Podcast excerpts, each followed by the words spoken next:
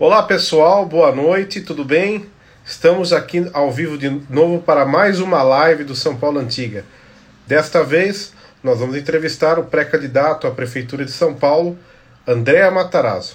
Enquanto ele não chega, nós vamos aqui fazendo algumas.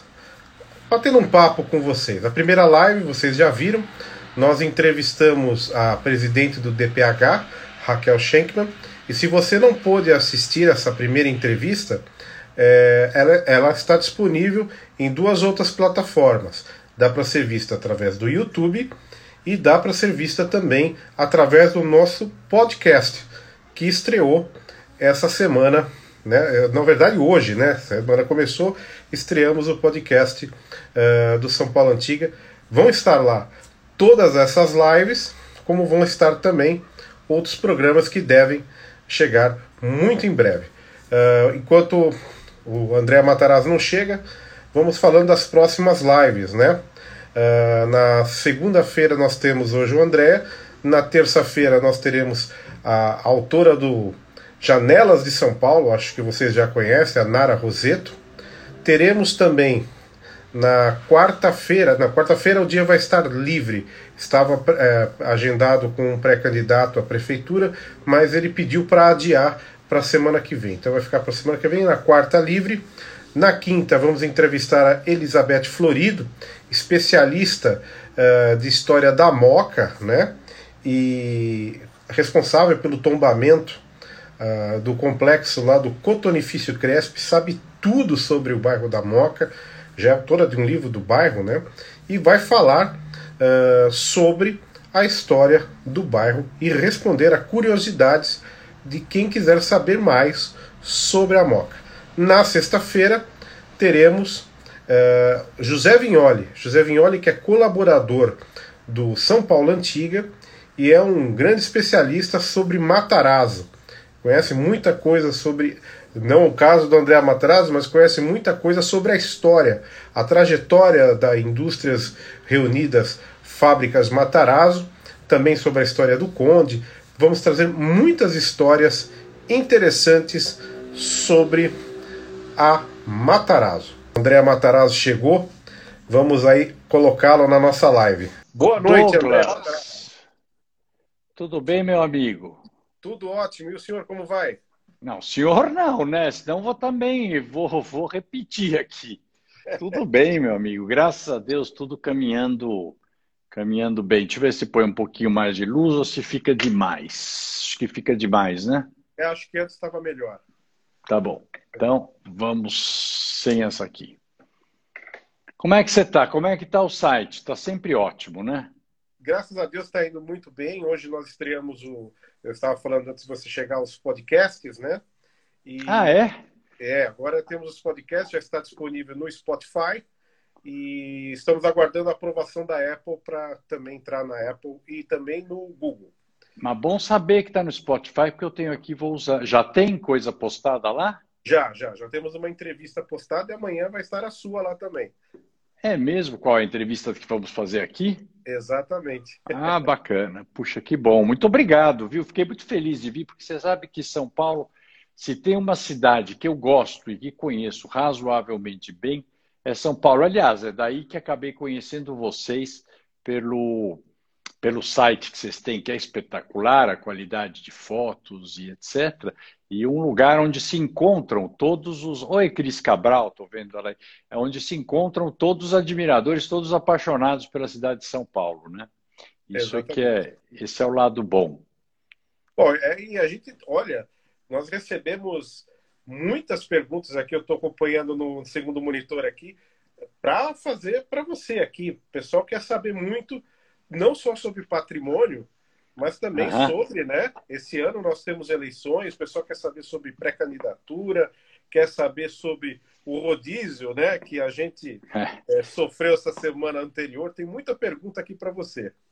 Podemos começar a hora que você quiser, meu amigo. Então vamos lá. Bom, a primeira pergunta eu vou responder, eu vou passar para, deixa eu ver aqui, que é para eu fechei a aba, peraí. Ah, sim. A primeira pergunta é a que mais eu recebi. Eles perguntam hum. para mim, foram, pelo menos sete pessoas mandaram. Qual é a relação entre o senhor e o Conde Matarazzo. O pessoal fica na dúvida sobre o parentesco.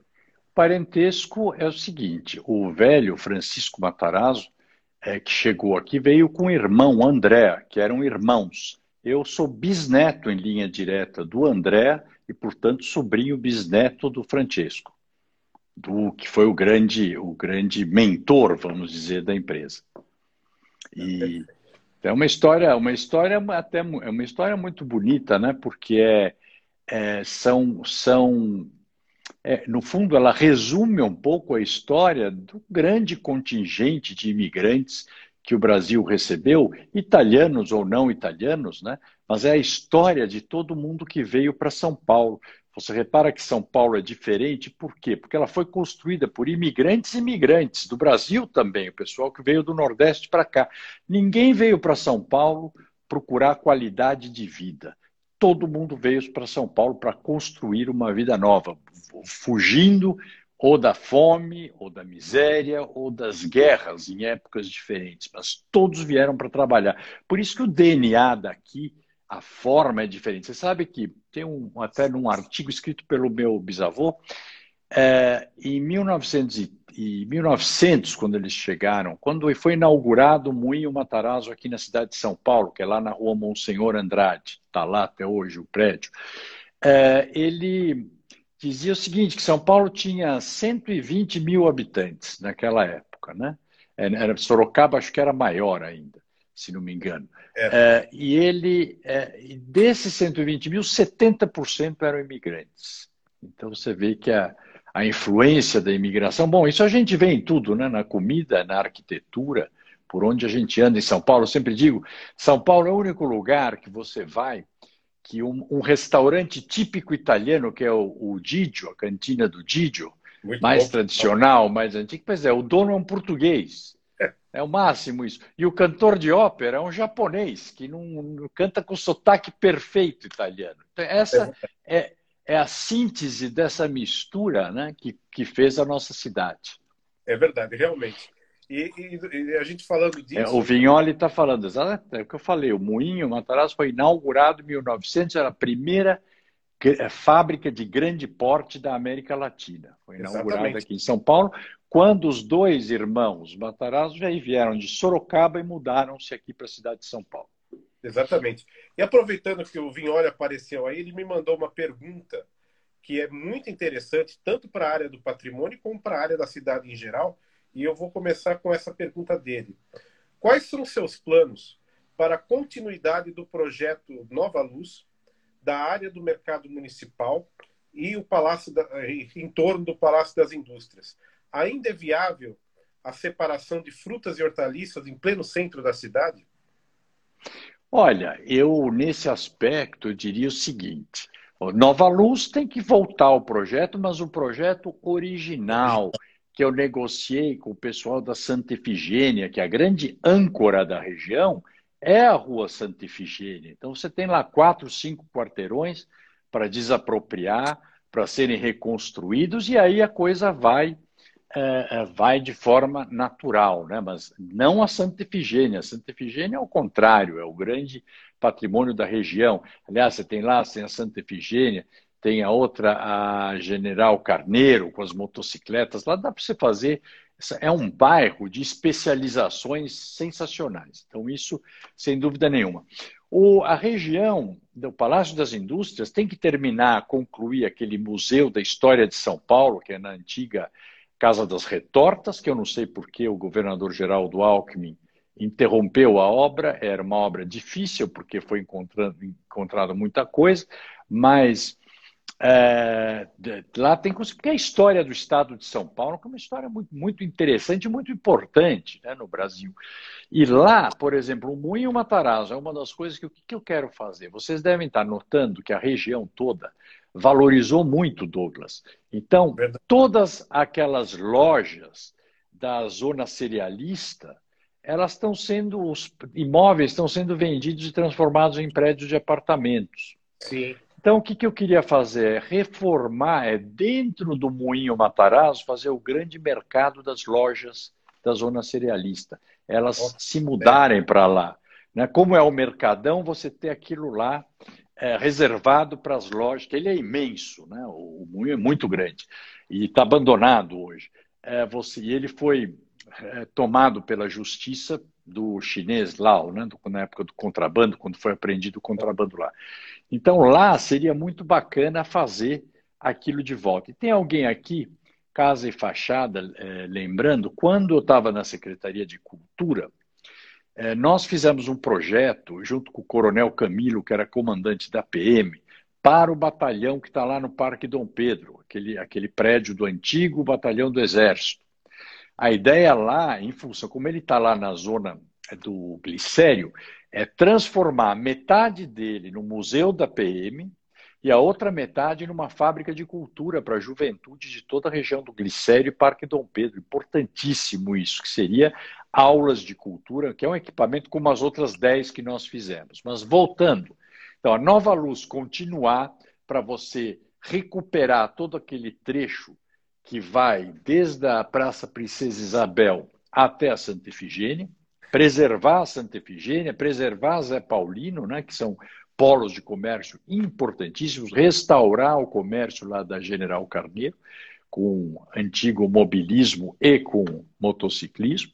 Já está, a base está lá. Se você fizer um tá pouco que você tem que fazer, que é arrumar calçada, iluminação pública, limpeza, e tirar o traficante da região, porque na hora que você tirou o traficante, o dependente vai embora, ele sai de lá também. Né? Ele vai atrás do traficante. Realmente. E lá o bairro, hoje, o poder público abandonou o bairro refém do tráfico de drogas. Quando eu saí da prefeitura, nós tínhamos lá, eram 180 pessoas cadastradas. Hoje tem mais de 2 mil uma vergonha o que deixaram acontecer lá. Bom, mas voltando, então ele perguntou também do, é, do entorno do mercado. O Mercadão tá, tem um problema que tem que ser resolvido, que é aquele entorno dele, tem Nossa, que arrumar uma equação. O entorno é terrível também à noite, porque pela sujeira que fica. Querem fazer, querem trabalhar lá no entorno, tudo bem, vamos organizar para trabalhar, mas não deixar aquele inferno, aquela sujeira, inclusive, entupindo todas as galerias de pluviais que tem lá por causa da palha que abandonam lá em volta. Então é uma região importante que dá para recuperar. Agora tem que dialogar. A, arrumar São Paulo é uma grande parceria entre o poder público e a sociedade local, porque sabe a prioridade de um lugar quem mora e quem trabalha no lugar. Então nós temos dois polos importantes para arrumar. Parque Dom Pedro, com é, a, ligado no Mercadão, né? insistir para o SESC fazer o SESC que eles iam fazer onde estava o São Vito, que lá até hoje não saiu. Terminar lá no parque também a, o Museu da História de São Paulo, lá no parque, é, no Parque Dom Pedro, e lá você aí teria o SESC, você teria o Museu Catavento teria o, o é, Museu da História de São Paulo, na Casa das Retortas, e o grande mercado da zona cerealista no Moinho Matarazzo. Ficaria um espetáculo a região, com os prédios de moradia também lá em volta. Então, são projetos que tem que querer fazer. Eu vi ter uma pergunta aqui, eu não sei se eu posso responder. Claro. É, o Jonas queria saber sobre o problema do viaduto Minhocão.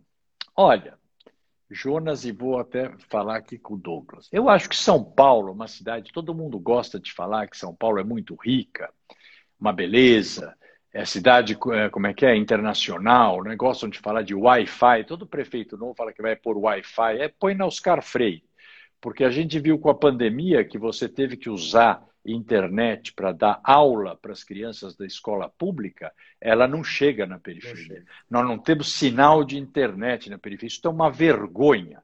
Você não consegue em São Paulo fazer isolamento. Por que, que não consegue fazer o isolamento? Várias razões. A primeira delas, você tem 1.260 favelas em São Paulo, com 3 milhões de pessoas nas favelas e 3 milhões e meio de pessoas sem saneamento básico. Como é que num imóvel sem banheiro, sem que não tem esgoto, com 15, 20 metros quadrados, onde moram 4, 5 pessoas, você vai conseguir fazer o isolamento, que é necessário, mas você não consegue. Por quê? Pela pobreza, por essa característica africana que São Paulo tem. É uma ilusão a riqueza de São Paulo. Nós temos que definir prioridades e trabalhar em cima das prioridades que estão na periferia, que é reduzir essa desigualdade. Esse, só para dar uma ideia da importância disso, quando o mil de cada mil crianças que nascem em Ermelino Matarazzo, Douglas, é, 25 morrem até um ano de idade. Nossa, é, é muito. muito. Por quê? Porque você não tem saneamento básico, você não tem saúde, é, é tudo muito ruim. De cada mil crianças que nascem na, aqui em Moema, uma morre antes de um ano de idade. Então, olha a desigualdade. Na mesma cidade nós estamos falando isso. Então, é, é, é são desiguais. E dá para resolver. Eu sou animado e entusiasmado, porque São Paulo tem um orçamento de 65 bilhões. Resta você dar prioridade. Um exemplo. Vou chegar no Minhocão, eu não estou saindo do assunto, não. Por exemplo, com o dinheiro que estão enfiando lá no Anhangabaú para fazer uma fonte luminosa, 80 milhões de reais é o orçamento para pôr 800 pontos de luz e água no Anhangabaú. Quanto tempo vai durar aquilo? Tanto sabem que não vai durar que já estão pondo para PPP para ver se algum privado quer explorar aquilo. Quer dizer, a prefeitura gasta 80 milhões para passar para um privado. Esses 80 milhões daria para urbanizar com saneamento, reforma de casas, tudo, duas favelas como a Vila Prudente, por exemplo, que está lá há mais de 60 anos. Bom, então que eu quero voltando para o Minhocão. Quando nós conseguirmos resolver estas prioridades, que é problema de saneamento, problemas de segurança, fazer urbanização de favela lá na Zona Sul, por exemplo, para tirar esgoto de dentro da represa, você fazer o saneamento de todas aquelas ocupações, são ocupações de 60 anos, já estão consolidadas.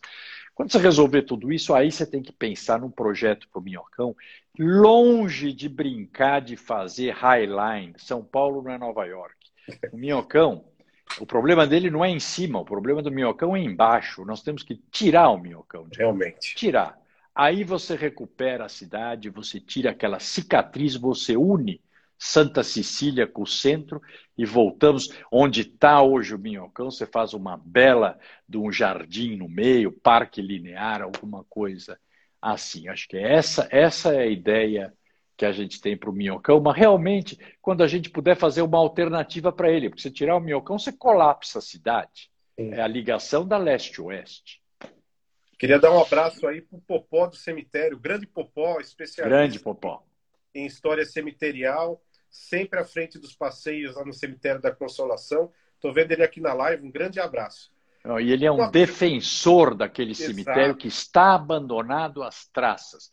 Tudo bem, tem que privatizar, tem que privatizar, mas não é porque vai privatizar enquanto não faz o programa, você não pode abandonar como estão abandonados os cemitérios de São Paulo. Exatamente. O que o pessoal está perguntando, talvez não tenha ficado claro aqui para algumas pessoas, eu recebi umas perguntas aqui. O pessoal está perguntando o que, que você quis dizer com característica africana de São Paulo. A pobreza é uma pobreza, pobreza africana, como países da África, que você não tem saneamento. Exatamente. Né, que é uma é. tragédia isso. Aqui o Círculo Emília Romana, o Francesco Matarazzo teve 13 filhos. Foram 13, não foram 10. É. E o André teve sete, eram 20 da sete. segunda geração. Vamos lá.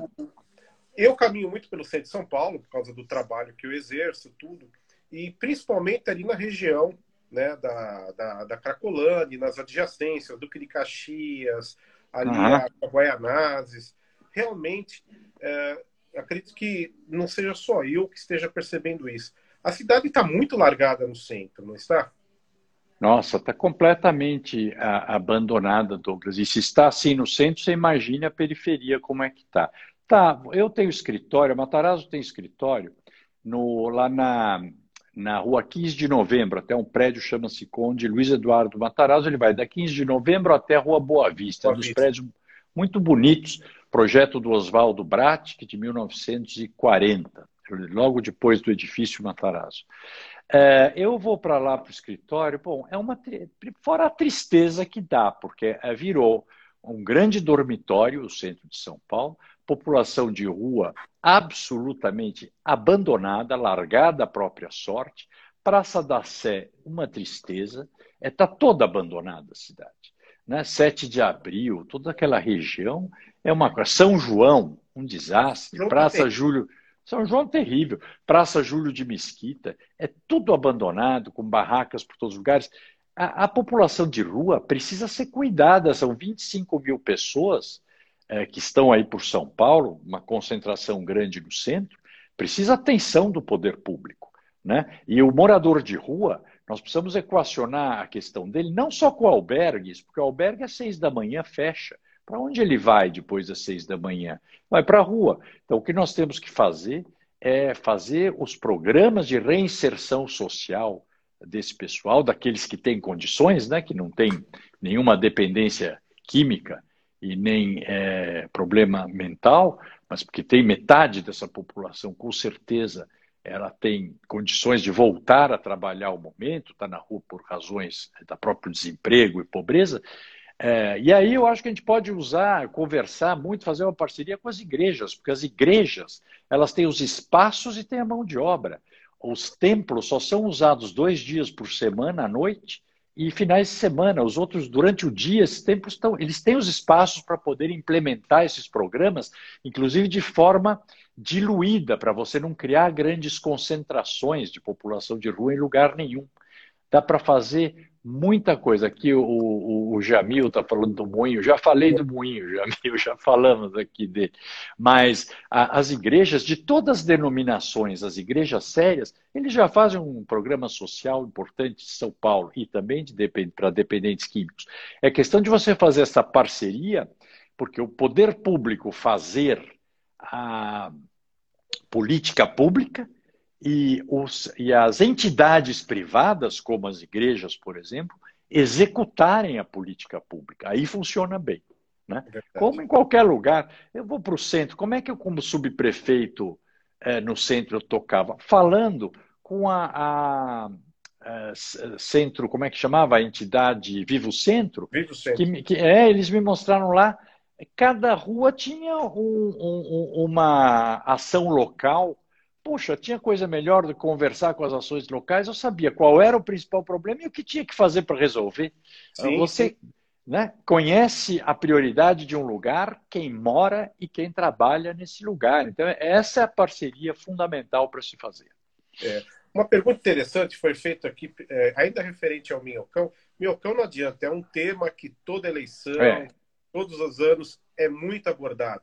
O usuário Pepalps fez uma pergunta que eu acho que nós temos resposta. Se não daria para fazer um túnel ali. Ali justamente não, mas havia um projeto de enterrar a, a ferrovia, né? É, tá, que é, aí é mais caro. Justamente isso que ele falou. É, para. Por que, que eu falo que tem outras prioridades, né? Porque é um projeto caro, você teria que fazer as avenidas por baixo, porque você não pode simplesmente, que nem queriam essa gestão, uma hora falou que enlouqueceram, iam tirar o minhocão. Passam 200 mil carros por dia. O Minhocão foi feito quando São Paulo tinha 200 mil automóveis. Hoje São Paulo tem 8 milhões e a ligação leste-oeste é feita por lá. Você imagina o colapso no centro sem interromper aquilo e na, na, nas duas áreas. Agora, você tem que fazer uma opção. A opção provavelmente é por baixo. E por baixo, Douglas, inclusive da Francisco Matarazzo, porque senão você deságua lá na Francisco Matarazzo mais quatro pistas, vamos dizer, é, tudo, tudo termina na velha e boa Francisco Matarazzo, que há quantos anos não é ampliada, tem aquele Jardim das Perdizes que fizeram lá também, ou seja, adensou muito e precisa essa opção. Por isso que eu digo, só quando. Mas não é uma prioridade, porque hoje existe a ligação. Ela é ruim? Ela é ruim. Mas é que eu falo, você não pode fazer um, um, negócio desses antes de, pelo menos, encaminhar a questão de habitação, de saneamento na cidade de São Paulo. É verdade. Uma outra pergunta que me enviaram, e eu acho bem pertinente, porque isso realmente é horrível em São Paulo. Os postes da cidade. Existe algum projeto, alguma ideia de otimizar o uso dos postes da cidade? Segundo ele, eh, na região onde ele mora, eh, não está bem especificado onde é, Existem ilhas e esquinas com mais de cinco postes próximos, energia, sinalização, semáforos. E está em andamento, muito devagar, esse projeto de enterramento de fios. É. Qual a sua ideia para isso? Isso, quem, como chama quem está perguntando? Então, escapou aqui a pergunta. Ah, é... tá. Mas eu Bom, já já. Quem for tem a mesma visão que eu tenho, porque não tem nada mais irritante que você passar as esquinas. Tem a placa com o nome da rua, tem a, o poste, tem o postinho, poste do semáforo, as, poste de luz, poste de fiação de telefone, muitas vezes, se olhar na Avenida Brasil com a Rua Canadá, tem um troço que sai do chão. E, bom, enfim, é um mar. Eu vou te dizer, não dá para enterrar cabeamento. Depois, se olhar os postes, vai na Alameda Santos e olha como é que estão a, a, os postes em cima, quantidade de cabos Sim, que tem, rolos, carretéis, as empresas. Amarrado. É, eles deixam o depósito deles, é. em vez de alugar galpão, estão deixando nos postes, ou amarrado em árvore, que é pior.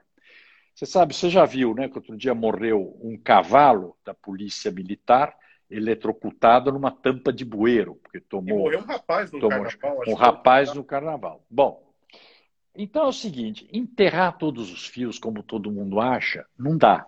Não Primeiro, porque você. Não, você pararia a cidade. Né? Mas o que, que tem que fazer? É, nós fizemos uma experiência na rua Oscar Freire, quando eu estava na prefeitura, que era uma rua pequena, e funcionou, mas custava muito caro.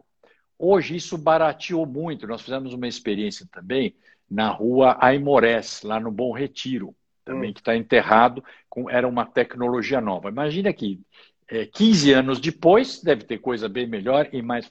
Algumas avenidas e alguns lugares você precisa é, enterrar, dá para enterrar. E não precisa gastar dinheiro, porque hoje, é, Douglas, o que, que eu faria? Não tem muita gente que compra um prédio, constrói o prédio para alugar. É fazer uma concessão da vala de serviços.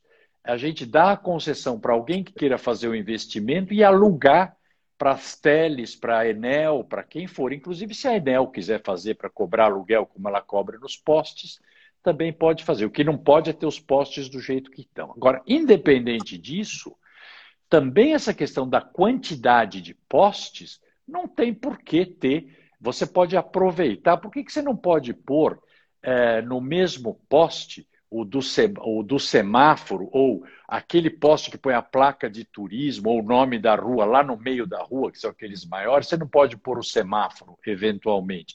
Dá, ou põe o nome da placa de rua. Dá para você fazer uma racionalização de postes. E depois parar de pintar de branco, né? A gente tem que pintar ele da cor de concreto para desaparecer, que é o que eu tinha feito. Agora eu vi que eles estão pintando de branco, que a sensação que está é para o poste dar um chute na cara da gente cada vez que ele aparece. Né? Mas tem solução. É, é, fica muito é, visível. É, muito visível e para nada. Você sabe por que, que eles eram pintados de branco? Eu fui atrás, porque eu nunca me conformo quando eu vejo um tartaruga na árvore ou foi enchente ou é mão de gente, ela não está lá em cima por então, Por que, que pinta o poste? Aí eu fui ver, isso data da década de 30, 40, é, e de guerras, os carros tinham que andar com o farol desligado. Ou, ou, com aquelas. Lembra que tinha aqueles. aqueles uma espécie de cílios em cima dos, do farol dos carros, que não dava para ver de cima. Sim, sim. Né? Então, isso abaixava muito a iluminação. O poste, mais ou menos branco, refletia, então você se guiava um pouco, ajudava a visibilidade da rua. Essa era a ideia. Só que hoje nós já estamos usando farol halógeno, farol de LED e os continuam gastando dinheiro e tempo pintando poste e guia, que é outra imbecilidade que não tem cabimento. É. A cidade precisa um banho de loja, Douglas. Precisa. E esse olhar de quem gosta da cidade. A cidade precisa, na verdade, de uma zeladoria, né? Que há claro. muito tempo não tem, né? É. Muito tempo. Eu te diria que, modéstia à parte, acho que desde que eu saí da prefeitura, porque eu sou obcecado, obsessivo com isso. Eu é olhava e andava a cidade inteira com detalhe. A, a, floreira quebrada, a cor da floreira, que agora estão pintando de verde escuro. Eu nunca vi pintar paralelepípedo, pintar o granito. É mais ou menos como você em Roma pintar a calçada de mármore travertino também. Você, falando em Roma, você foi embaixador em Roma, né? Foi, é, foi sim. É, lá, sabemos que nós temos um patrimônio histórico da humanidade de que data de milênios, né? E 70% Paulo, do patrimônio da humanidade está em Roma. Está em Roma, né? É verdade. É incrível. E você que conviveu lá, viu esses monumentos belíssimos, aí você tem aquele choque que você vem para São Paulo e vê os monumentos na situação que está hoje. Qual a sua ideia para a gente melhorar a preservação desses monumentos, para a gente poder é, tê-los em melhor estado do que estão hoje? Porque, por exemplo, ali na Paulista, nós temos aquele índio próximo ao, ao shopping paulista, bem no, no comecinho da Paulista ali, que você não vê mais os monumentos, que virou um é. abrigo de moradores de rua. Qual é a sua ideia para os nossos monumentos, para que o nosso o turista, e não só o turista, o cidadão, possa chegar em São Paulo e ter o orgulho de ver as nossas obras de arte claro. a céu aberto? Eu acho que você tem algumas coisas. Você tem um problema cultural, um problema de educação grave. Isso é um ponto. Outro, você vê, outro dia mesmo, agora, nessa besteira que estão fazendo em Angabaú, sumiu uma escultura. Sumiu, é sumiu. Da Diana Caçadora, com dois metros de altura. Como é que some uma escultura de dois metros de altura e ninguém falou em procurar, em encontrar? Ficou por isso mesmo. Bom, problema. Já deve ter derretido, né? Ah, provavelmente. Então, esse é, outro, esse é o ponto. Há um problema é, de muito roubo de obra de arte, principalmente quando, quando são metálicas, né? quando são de metal. Então, eu acho que primeiro precisaria uh, uma campanha. As pessoas precisam saber o que, que, o que, que é aquela escultura. Primeiro, para gostarem, saberem o que é, se interessarem, olharem, perceberem que ela existe. Dois, eu acho que preciso que eu falei essa, esse trabalho com a população de rua, porque eles acabam também pegando coisas para tentar sobreviver. É, é, ou ocupando o espaço onde está o monumento, é o que você falou, na Praça Oswaldo Cruz. Você não consegue mais ver o monumento que tem lá. Não, não dá né, na, na, no final da Paulista. Não dá para ver, ele virou um varal de roupa. Parece uma obra contemporânea hoje, de uma instalação.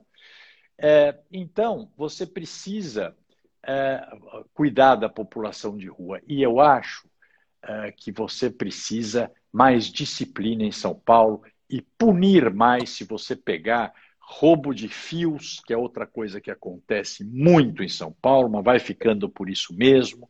Roubo de tampa de bueiro, que tinham quadrilhas que usavam combis furadas no meio para paravam em cima do bueiro para roubar as tampas de bueiro. É, e também os, os, os cemitérios, o Popó sabe, você vai lá ver no cemitério da Consolação, no túmulo da minha família, roubaram tudo que tinha fora. Então, inclusive uma ânfora de, de, de bronze de 200 quilos. Né? Pode estar certo que ninguém saiu com ela nas costas. Né? Isso é uma coisa organizada. Então, é, é uma maior punição nesse caso. Agora, com relação, eu sempre falo, população de rua precisa cuidar dessa população e dá para cuidar em parceria com a, com a, sociedade civil, com o poder público pondo dinheiro e programa, e a sociedade civil é, procurando cuidar. Aí, aí eu acho que a gente consegue é, dar uma melhorada, mas de fato precisa é, essa coisa das, dos monumentos e das esculturas é uma judiação o que a gente vê em São Paulo. É, e falando de monumento, a gente acaba caindo no patrimônio histórico. E eu recebi uma pergunta bem interessante, é, que é, é, foi enviada pelo Fábio Pagotto. Grande Fábio, conheço ele, do Clube do Carro Antigo. Ele fez uma pergunta ah. muito pertinente, que eu também fiz na, na, na nossa outra live para a diretora do DPH. É, existe alguma ideia de conceder desconto a proprietário de imóvel tombado, desconto de IPTU, porque hoje acho que é só no centro. É, mas eu, eu, acho que isso é uma obrigação, né? E quando nós fizemos o plano diretor, a gente acrescentou uma coisa para o imóvel tombado, que pelo menos, olha, o, o Ricardo Bento, esse é um grande médico é, de garganta, um otorrino. Bom, bom, tudo bem, Ricardo? Prazer te ver aqui, interessado pela nossa cidade. Ele é muito, ele é lá das clínicas, inclusive, é, professor, prof, professor doutor, grande cara.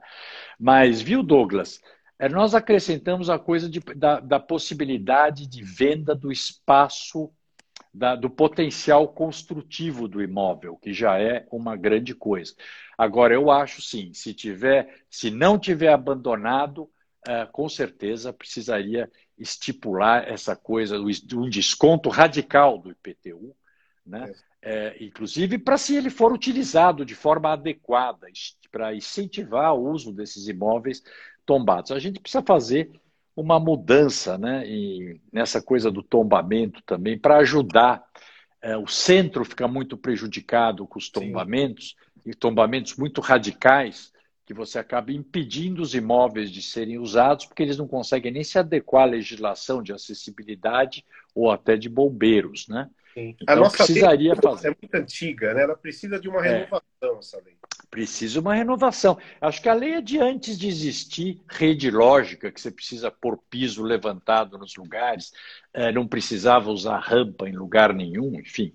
Você tem muita coisa. Né? É, não tinha, nem se falava nisso, né? E tem muitas mudanças para fazer, viu, Douglas? Por exemplo, aí não é nem questão só de imóvel tombado. É, por exemplo, a, é, a obrigação da substituição de rede elétrica, caixas, etc., ou de pelo menos isso ser responsabilidade do condomínio, dos moradores, e não a prefeitura ter que fiscalizar esse tipo de coisa. Afinal, o maior interessado é quem está morando, né? E o, e o proprietário. Exatamente. Eu vamos mudar um pouco de patrimônio para uma outra temática que é a segurança. Eu estava vendo uma, uma mensagem é, do Jamil, ele me disse que só esse ano ele foi assaltado cinco vezes na rua 7 de abril. É. Pois é, então, é, o que, que nós tínhamos? Você sabe que eu não entendo. Algumas gestões mudam coisas é, sem necessidade, né? É, por exemplo, existe, nós criamos uma coisa, o Coronel Camilo, na gestão do Kassab, que era, foi importantíssimo, que era a operação delegada com a Polícia Militar. O que, que é isso? É a prefeitura contratar a PM, os PMs que estão de folga. Era bom para a PM, era bom para o policial e era ótimo para a prefeitura e excelente para a população. Isso quase que dobrou o número de PMs dos lugares mais estratégicos. E tanto que nós tiramos os camelôs do centro, e aí vamos separar, né? Porque você fala, tirou o camelô, todo mundo começa, eles só querem trabalhar. Uma parte quer trabalhar, a outra parte quer trabalhar com contrabando, carga roubada e pirataria. Então, esse é, é, tem que tirar. Então, esse é quando tinha operação delegada, não tinha mais, tinha caído muito a sensação de insegurança. Porque você tem a insegurança em si e a sensação de insegurança é pior ainda. Então, a operação delegada, sem dúvida nenhuma, é importantíssima. A Renata Scarpa também está assistindo, uma das famílias importantes aqui de São sem Paulo, é irmã do Chiquinho, da Fátima, amigos queridos. Mas, é, então, é, Douglas, é a gente é, é cuidar da cidade dentro das soluções que existem no mundo todo. Então, essa coisa do centro ser inseguro está é, na cara que ele está inseguro, porque ele está sujo, ele está abandonado. Então, estão já duas coisas que facilitam o perigo. É, lugar escuro. Então, você tem que pôr a iluminação direito. Segundo, ele é vazio. Essa coisa de não poder entrar carro à noite, precisa mudar, precisa é, é, modernizar e fazer essas áreas não é, é, é flexíveis poder entrar carro em determinados dias e horários, por exemplo, fim de semana, você poder chegar até a Rua Álvares Penteado, ir até o Centro Cultural Banco do Brasil, isso vai levar mais moradores para o centro, que é outra coisa essencial, né? É, tem muitas coisas que precisam ser feitas. A desordem urbana é um convite para bandidar os assaltos. Dar, arrumar né? e a operação delegada é botar a PM para ajudar na rua. É, falando sobre a cidade, uh, nós estamos aí a, prestes até a, no, a, próxima eleição. Tudo indica que, por enquanto, vai seguir aí a, os trâmites eleitorais no mês, no mês de outubro, como, se, como é o programado. Uh, você já tem uma ideia? Uma pergunta que foi feita por várias pessoas aqui, eu recebi pelo WhatsApp. Eu acho que ainda uhum. é cedo, mas estou perguntando se você já pensou em vice. É, não, ainda estou. Eu tô, isso, isso é uma coisa mais para o final. Tem assim pensado numa vice, mas ainda e num vice tem uns nomes que nós estamos é, é, estamos analisando para esperar, porque é o que você tá, você ia para esse próximo assunto, eu acho. Que dia vai ser a eleição? Será que ela vai acontecer no dia certo, né? esse, esse é, um, é um dos pontos. É, pode ser que precise, né? Porque isso vai depender muito dos médicos, né?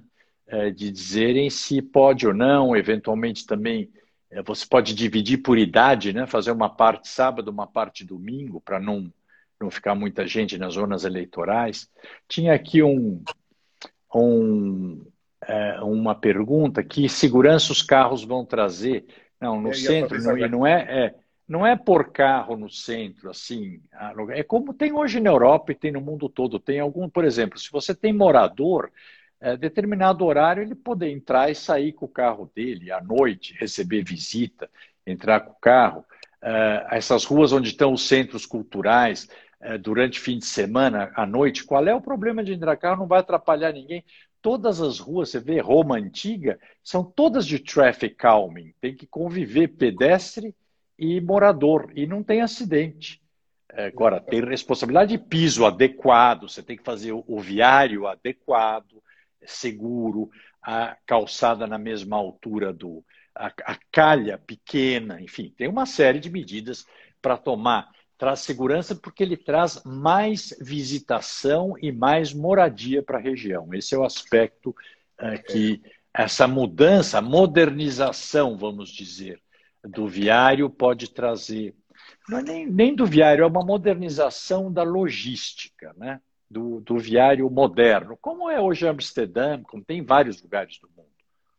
Sim. Ó, uma pergunta que está sendo feita aqui pelo Círculo Emília Romani de São Paulo. Sobre transporte público, o André pensa em algum novo terminal, aumentar o número de furafilas na cidade, de linhas de ônibus? Qual a sua ideia para essa área de transporte? É. Eu acho, Douglas, e para o pessoal do Círculo Emília Romana, é o seguinte: nós estamos assinaram um contrato, essa gestão que está indo embora, mas assinou um contrato de mais, graças a Deus, 15 anos e não 20, como queriam, com as mesmas empresas de 50 anos, né, que estão aí. Então, não tem perspectiva de melhora. A gente vai apertar elas para que elas melhorem um pouco. Custam 4 bilhões por ano só de subsídio. É a única cidade do Brasil, se não me engano. Bom, eu acho que nós estamos no limiar de uma mudança muito grande na questão de transportes públicos e de transportes de maneira geral. Está chegando o carro elétrico. Então vai também ter uma mudança na fonte de energia do ônibus, que é um absurdo renovar. Pro, você podia já prever mudanças de combustíveis. Mas está chegando o uh, automóvel autônomo, e com o carro autônomo virá também o ônibus autônomo. Está chegando o ônibus por demanda, tipo Uber, que ele vem na medida que tenha uh, chamadas, né? Então, vai ter uma mudança bastante grande disso daí, a gente tem que ir acompanhando é, essa coisa. Você vê, quer ver um exemplo? Eu estava outro dia, fui visitar um prédio que não tem nada a ver com a periferia, na Faria Lima. E o cara estava me mostrando, aliás, é 100% é, sustentável o prédio, que mais de meio andar, que são de garagens, ele desativou, fez uma horta comunitária dentro da garagem. Por quê? Porque na região da Faria Lima ninguém mais está indo de carro e nem consegue alugar é, para estacionamento porque o pessoal vai muita bicicleta, muito patinete, etc. Já mudou a micro, é o edifício Malzone, exatamente. Esse Jamil sabe tudo da cidade. É também. verdade. Sabe tudo. É, e é muito bacana, porque então essas mudanças, elas vão acontecer. Agora, o que precisa fazer de imediato, eu acho que é adequar, um, o número de linhas para a, as necessidades reais da cidade, da cidade real. Eu te pergunto, Douglas, se você parar, você vai na Rebouças, Rebouças tem um metrô, né? Foi feito o metrô, não foi? Exatamente em cima dele tem um corredor de ônibus. Para que que precisa isso? E você vai lá às três da tarde, que não é horário de pico, passam ônibus e ônibus vazios aos montes. Por que não tira os vazios desse período, por exemplo, e bota mais ônibus nos horários de pico? E certamente você vai gastar menos com o subsídio do que está acontecendo hoje, certamente. Então você tem uma mudança de logística. Hoje, você saber a origem e destino das pessoas é muito fácil, tanto que o próprio governo do estado, como é que ele está medindo a tal da o isolamento social? Pela movimentação das pessoas, da onde elas vão para onde vão, pelo sinal do celular. Então, hoje é fácil você dimensionar quantos veículos você precisa, em que horários e da onde para onde, para melhorar pelo menos o que existe hoje, que é muito ruim. Nós estamos num momento de transição. Então, é, é ficar antenado, melhorar a logística a curto prazo, bem, é, melhorar a qualidade. Né?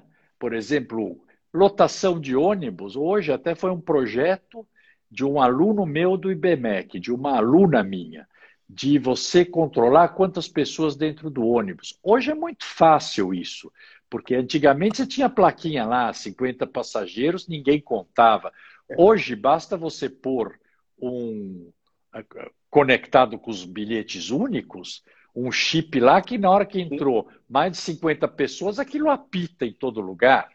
Então daria para fazer e ligado na internet que a população é que vai fiscalizar. Outra frase que eu tenho e aprendi melhor fiscal da cidade é o cidadão. cidadão Muito melhor que o fiscal da prefeitura. Então é tem muita coisa para fazer em transporte. Desculpa se eu me alongo, viu, Douglas? Não, tá ótimo, tá ótimo. E ainda vamos continuar nisso, que é uma pergunta que Ver Viver SP fez aqui. É, os trólebus foram desativados? Quer dizer, todos não, ainda nós temos algumas tem. linhas. É, eu acho que foi a gestão da Marta, ela praticamente extinguiu os trólebus em São Paulo. É, eu uhum. lembro que acho que foi no tempo dela que praticamente todas as linhas saíram. Existe, você pensa nos ônibus elétricos, você acha que ainda existe espaço para eles, nesses ônibus elétricos ah. com, a fiação, com a fiação aérea, né? Ou se eu não sei. É, não... tem outra solução. O que eu sei é que os que tem hoje, eles estão no lugar errado. Porque, por exemplo, tem a linha que faz a curva na Caixa Econômica Federal, lá na Praça da Sé, Hum. Todo dia solta. as antenas solta, lógico, porque aqui, aqui, esse sistema é feito para andar em reta. Esses ônibus tinham que estar nos corredores, se, é pra, pra se, se, era para estar em algum lugar, como tem acho que o corredor da Metra, que vem lá do ABC é, para cá. Andar numa e... Paz de Barros, por exemplo. É, eu acho que não. A tendência será o ônibus elétrico, eu não tenho a menor ideia. Ou, se não o ônibus, o bonde de novo, mas o veículo sobre rodas, sobre pneus ou sobre trilhos, elétrico, com bateria. Essa coisa do, do, do, do é, combustível fóssil não vai ter mais. E a gente não pode também ser saudosista com a, com a coisa de achar que tem que ser aquele com antena, como não. tinha 50 anos atrás. Tem, bateria, tem os de bateria. Né? Tem os de bateria, que eu acho que é a tendência, né? Sim. Sem dúvida nenhuma. E eu acho que isso, limitar também a quantidade de pessoas dentro dos ônibus, que Exato. dá para fazer. Uma pergunta que é bem interessante. É, São Paulo já foi uma cidade industrial, uma cidade onde nós tínhamos fábrica praticamente em todos os bairros periféricos da cidade, no Braz, na Moca. Hoje a realidade é muito diferente. É, o Fá Bardotti faz uma pergunta: qual o plano do senhor para indústrias na cidade? Olha, tem uma coisa muito interessante, aliás, eu estive faz um mês, antes da pandemia, mais de um mês, né? já estou aqui trancado desde o dia 18 de março, a gente esquece, mas começo do ano fui para São Mateus, extremo leste da cidade. Jardim São Lourenço, um distrito industrial que nós tínhamos criado lá atrás, e a Marli, que é dona do jornal de lá, já tinha me falado que estava muito interessante, etc. Né? E eu fui ver e de fato, o Douglas, você vai para lá, é muito interessante, porque é esse, esse Jardim São Lourenço é das poucas áreas regularizadas lá em São Mateus. Né? É, você tem fábricas e fábricas, é uma coisa sensacional, porque você tem as fábricas de um lado da avenida e do outro lado da avenida são os conjuntos habitacionais. Então você tem o pessoal morando em frente. Em frente ao trabalho. Pô, que é o que nós precisamos. Nós precisamos levar os empregos para a periferia. Isso nós vamos fazer regularização fundiária para justamente permitir que empresas e indústrias, porque lá não tinha nenhuma indústria poluente, por exemplo. Uma delas é a Color, Mac Color, por exemplo, de adesivos, uma indústria maravilhosa, etiquetas maravilhosa, moderníssima. Então, você tem todas essas pequenas confecções, por exemplo, estão lá no Bom Retiro, todas empilhadas, né? E, de certa forma, muito irregulares. Uh, as pessoas poderiam, a gente estimular, depois de fazer a regularização fundiária, que se implantem na periferia, porque eles vão dar emprego e nós vamos levar os empregos para perto das pessoas e não querer trazer as pessoas para perto dos empregos. Você só tem 10% dos empregos formais na periferia de São Paulo, o, o Muito Isso não, tem, não, não é um absurdo, e 50% da população. Então, você obriga metade da população de São Paulo a andar 3, 4, 5 horas por dia é, de, de, de, ônibus. Né? Isso é outra coisa que vai mudar. Na medida que se estende as, você estender as centralidades, valorizar o comércio de bairro, que com a pandemia também está se fazendo. Nós precisamos estimular, valorizar cada vez mais. Você está gerando empregos e fazendo o recurso girar dentro do seu bairro. Eu vi uma menina outro dia, ela criou uma agência de publicidade, a, é, como ela chama, meu Deus do céu. Bom, eu vou lembrar Pô, ela fez um trabalho, a Rubi Amara. Rubi Amara até ela escreveu um livro.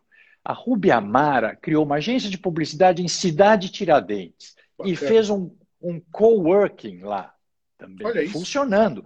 Com 30, tem 30 empresas dentro do coworking que está criado lá. Trabalho maravilhoso para rodar o recurso lá. Isso que nós precisamos fazer. Mas para isso, fazer a regularização fundiária. Senão, você vai pegar a cidade de Tiradentes, tem 300 mil habitantes, deve ter 20 licenças de funcionamento só lá, porque é tudo irregular. Precisa regularizar e hoje a lei dá para fazer isso muito rápido e é urbanizar as favelas também. Ah, isso é importantíssimo. E o carnaval? O carnaval é uma, um evento que atrai turistas, atrai muito dinheiro para a cidade de São Paulo. Qual a sua ideia para é. o carnaval de São Paulo? Deixa eu só completar. A urbanização de favelas, quando a gente faz, são 1.260 em São Paulo, né? Precisa, urgente. É, você sabe que quando você faz a urbanização de favela, além de você dar endereço para a pessoa, a rua, o, o, equipamento, a UBS, a AMA, etc., você bota saneamento básico. Então, você devolve dignidade e saúde para as pessoas. Por isso que eu sou obcecado com urbanização de favela, porque é a saída que nós temos e custa menos da metade do que você fazer predinho é, Minha Casa Minha Vida. E você não tira a pessoa do local que ela está, já está trabalhando, está acostumada, etc. Carnaval. Eu vou te dizer, esse ano, quando eu ouvi o secretário de turismo da cidade, turismo não, de cultura, que o negócio dele é carnaval, o é, business o dele é carnaval. É, o homem da festa. Ele dizer que, ia, que São Paulo ia ter o maior carnaval de rua do mundo, o mundo se preparando para a pandemia e ele querendo fazer o maior carnaval de rua do mundo, trazendo os caras para cá. Bom, é, independente disso, é, é ótimo, o carnaval é bacana, sem dúvida nenhuma, mas eu sempre digo que o lazer tem que caminhar de mãos dadas com o morador, a população. Você não pode fazer o que fez o Haddad, uma época que forçou um carnaval na Vila Madalena, por exemplo, destruiu o bairro. O né? bairro destruiu. Foi, é foi destruído. Você não pode fazer isso. Então você tem que combinar com as populações locais, buscar os lugares adequados, porque tem. Tem lugar que não atrapalha ninguém para fazer bloco, fazer o que quiser, e dá para fazer. Basta dialogar, o Douglas. Quer ver um exemplo que falta diálogo total? a Avenida Paulista. Inventaram de fechar a Avenida Paulista. Era a minha Paulista. próxima pergunta. Ótimo. É. Então, eu não teria feito aquilo com a Avenida Paulista, acho que tem outros lugares que você podia ter feito. Mas está feito, as pessoas gostam, incorporou na cidade.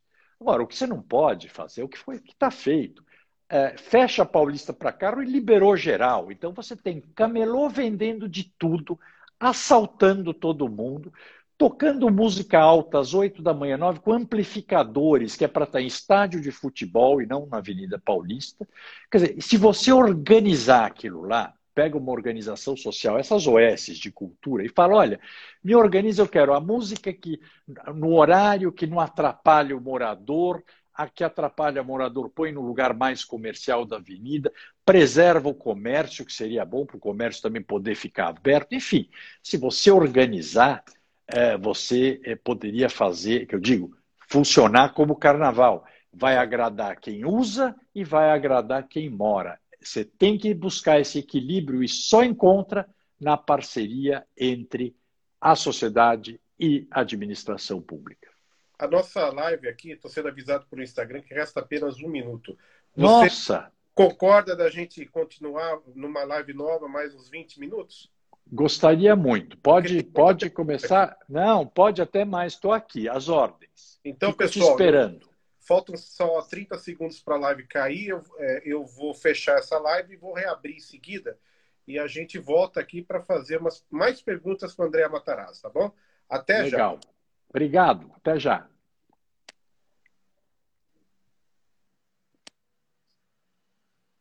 de gente, ela não está lá em cima por então, Por que, que pinta o poste?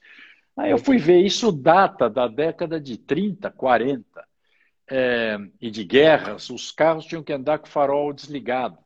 Ou, ou, com aquelas. Lembra que tinha aqueles. aqueles uma espécie de cílios em cima dos, do farol dos carros, que não dava para ver de cima. Sim, sim. Né? Então, isso abaixava muito a iluminação. O poste, mais ou menos branco, refletia, então você se guiava um pouco, ajudava a visibilidade da rua.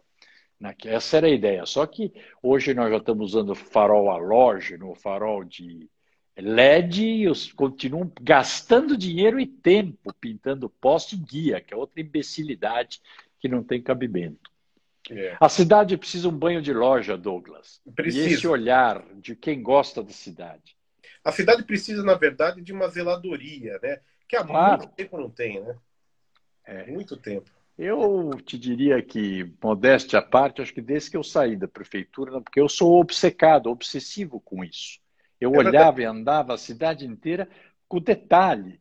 A, a, floreira quebrada, a cor da floreira, que agora estão pintando de verde escuro. Eu nunca vi pintar paralelepípedo. Pintar o granito. É mais ou menos como você em Roma pintar a calçada de mármore travertino também. Você, falando em Roma, você foi embaixador em Roma, né? Fui, é, fui sim. É, lá, sabemos que nós temos um patrimônio histórico da humanidade, de que data de milênios, né? E 70% Paulo, do patrimônio da humanidade está em Roma. Está em Roma, né? É verdade. É incrível. E você que conviveu lá, viu esses monumentos belíssimos, aí você tem aquele choque que você vem para São Paulo e vê os monumentos na situação que está hoje. Qual a sua ideia para a gente melhorar a preservação desses monumentos, para a gente poder é, tê-los em melhor estado do que estão hoje? Porque, por exemplo, ali na Paulista, nós temos aquele índio próximo ao ao shopping paulista, bem no, no começo da Paulista ali, que você não vê mais monumento, que virou um é. abrigo de moradores de rua. Qual é a sua ideia para os nossos monumentos, para que o nosso o turista, e não só o turista, o cidadão, possa chegar em São Paulo e ter o orgulho de ver as nossas obras de arte claro. a céu aberto? Eu acho que você tem algumas coisas. Você tem um problema cultural, um problema de educação grave. É, isso é um ponto. Outro, você vê, outro dia mesmo, agora, nessa besteira que estão fazendo em Angabaú, sumiu uma escultura. Sumiu, é sumiu. Da Diana Caçadora, com dois metros de altura. Como é que some uma escultura de dois metros de altura e ninguém falou em procurar, em encontrar? Ficou por isso mesmo. Bom, problema. Já deve ter tido, né? Ah, provavelmente. Então, esse é, outro, esse é o ponto. Há um problema é, de muito roubo de obra de arte, principalmente quando, quando são metálicas, né? quando são de metal. Então, eu acho que primeiro precisaria uh, uma campanha. As pessoas precisam saber o que, que, o que, que é aquela escultura. Primeiro, para gostarem, saberem o que é, se interessarem, olharem, perceberem que ela existe. Dois, eu acho que preciso que eu falei, essa, esse trabalho com a população de rua porque eles acabam também pegando coisas para tentar sobreviver. É, é, ou ocupando o espaço onde está o monumento, é o que você falou, na Praça Oswaldo Cruz. Você não consegue mais ver o monumento que tem lá. Não, não dá né, na, na, no final da Paulista. Não dá para ver, ele virou um varal de roupa. Parece uma obra contemporânea hoje, de uma instalação. É, então, você precisa é, cuidar da população de rua. E eu acho é, que você precisa mais disciplina em São Paulo e punir mais se você pegar roubo de fios, que é outra coisa que acontece muito em São Paulo, mas vai ficando por isso mesmo. Roubo de tampa de bueiro, que tinham quadrilhas que usavam combis furadas no meio para paravam em cima do bueiro para roubar as tampas de bueiro, é, e também os, os, os cemitérios, o Popó sabe, você vai lá ver no cemitério da Consolação, no túmulo da minha família, roubaram tudo que tinha fora. Então, inclusive uma ânfora de, de, de bronze de 200 quilos. Né? Pode estar certo que ninguém saiu com ela nas costas. Né? Isso é uma coisa organizada. Então, é, é uma maior punição nesse caso. Agora, com relação, eu sempre falo, população de rua precisa cuidar dessa população e dá para cuidar em parceria com a, com a, sociedade civil, com o poder público pondo dinheiro e programa, e a sociedade civil é, procurando cuidar. Aí, aí eu acho que a gente consegue é, dar uma melhorada, mas de fato precisa é, essa coisa das, dos monumentos e das esculturas é uma judiação o que a gente vê em São Paulo. É, e falando de monumento, a gente acaba caindo no patrimônio histórico. E eu recebi uma pergunta bem interessante, é, que é, é, foi enviada pelo Fábio Pagotto. Grande Fábio, conheço ele, do Clube do Carro Antigo. Ele fez uma pergunta ah. muito pertinente, que eu também fiz na, na, na nossa outra live para a diretora do DPH. É, existe alguma ideia de conceder desconto a proprietário de imóvel tombado, desconto de IPTU, porque hoje acho que é só no centro. É, mas eu, eu, acho que isso é uma obrigação, né? E quando nós fizemos o plano diretor, a gente acrescentou uma coisa para o imóvel tombado, que pelo menos, olha, o, o Ricardo Bento, esse é um grande médico é, de garganta, um otorrino. Bom, bom, tudo bem, Ricardo? Prazer te ver aqui, interessado pela nossa cidade. Ele é muito, ele é lá das clínicas, inclusive, é, professor, prof, professor doutor, grande cara. Mas, viu, Douglas, é, nós acrescentamos a coisa de, da, da, possibilidade de venda do espaço, da, do potencial construtivo do imóvel, que já é uma grande coisa. Agora, eu acho sim, se tiver, se não tiver abandonado, é, com certeza precisaria estipular essa coisa, um desconto radical do IPTU, né? É, inclusive para se ele for utilizado de forma adequada, para incentivar o uso desses imóveis tombados. A gente precisa fazer uma mudança né, e nessa coisa do tombamento também, para ajudar.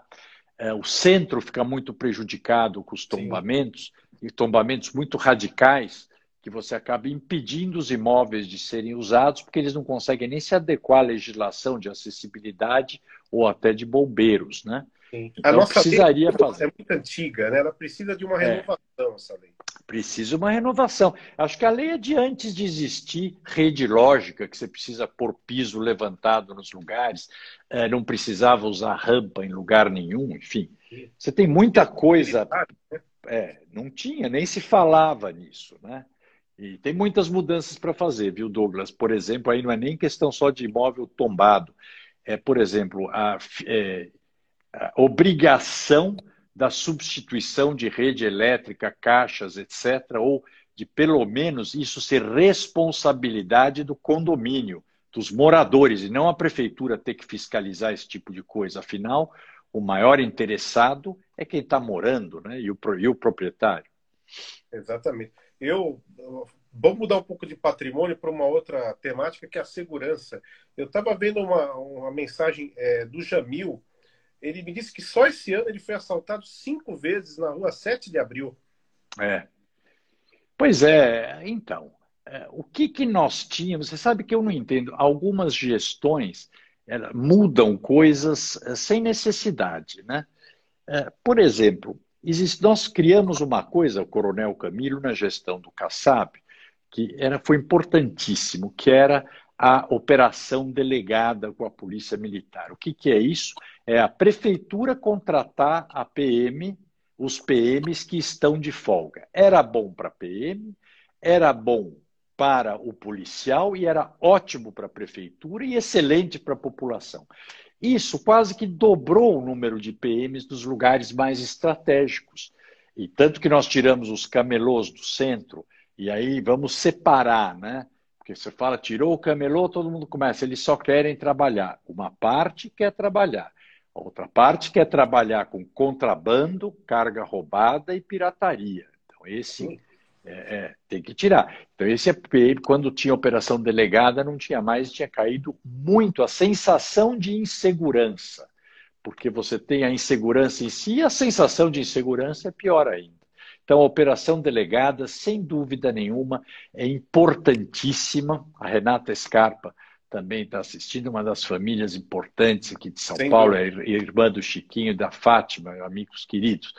Mas, é, então, é, Douglas, é a gente é, é cuidar da cidade dentro das soluções que existem no mundo todo. Então, essa coisa do centro ser inseguro está é, na cara que ele está inseguro, porque ele está sujo, ele está abandonado. Então, estão já duas coisas que facilitam o perigo. É, lugar escuro. Então, você tem que pôr a iluminação direito. Segundo, ele é vazio. Essa coisa de não poder entrar carro à noite, você precisa mudar, precisa é, é, modernizar e fazer essas áreas não é, flexíveis poder entrar carro em determinados dias e horários, por exemplo, fim de semana, você poder chegar até a Rua Álvares Penteado, ir até o Centro Cultural Banco do Brasil, isso vai levar mais moradores para o centro, que é outra coisa essencial, né? É, tem muitas coisas que precisam ser feitas. A desordem urbana é um convite para bandidar os assaltos. Dar, arrumar né? e a operação delegada é botar a PM para ajudar na rua. É, falando sobre a cidade, uh, nós estamos aí a, prestes até a, a, próxima eleição. Tudo indica que, por enquanto, vai seguir aí a, os trâmites eleitorais no mês, no mês de outubro, como, se, como é o programado. Uh, você já tem uma ideia? Uma pergunta que foi feita por várias pessoas aqui, eu recebi pelo WhatsApp. Eu acho que ainda uhum. é cedo, mas estou perguntando se você já pensou em vice. É, não, ainda tô. Eu tô. Isso, isso é uma coisa mais para o final. Tem assim pensado numa vice, mas ainda e num vice tem uns nomes que nós estamos é, é, estamos analisando para esperar, porque é o que você tá, você ia para esse próximo assunto, eu acho. Que dia vai ser a eleição? Será que ela vai acontecer no dia certo, né? É, esse, esse é, um, é um dos pontos. É, pode ser que precise, né? Porque isso vai depender muito dos médicos, né? É, de dizerem se pode ou não, eventualmente também é, você pode dividir por idade, né? Fazer uma parte sábado, uma parte domingo, para não, não ficar muita gente nas zonas eleitorais. Tinha aqui um, um, é, uma pergunta: que segurança os carros vão trazer? Não, no centro, não, e não é, é, não é por carro no centro, assim. É como tem hoje na Europa e tem no mundo todo. Tem algum, por exemplo, se você tem morador, é, determinado horário ele poder entrar e sair com o carro dele à noite, receber visita, entrar com o carro. É, essas ruas onde estão os centros culturais, é, durante fim de semana, à noite, qual é o problema de entrar carro? Não vai atrapalhar ninguém todas as ruas, você vê Roma antiga, são todas de traffic calming. Tem que conviver pedestre e morador, e não tem acidente. É, agora, tem responsabilidade de piso adequado, você tem que fazer o viário adequado, seguro, a calçada na mesma altura do.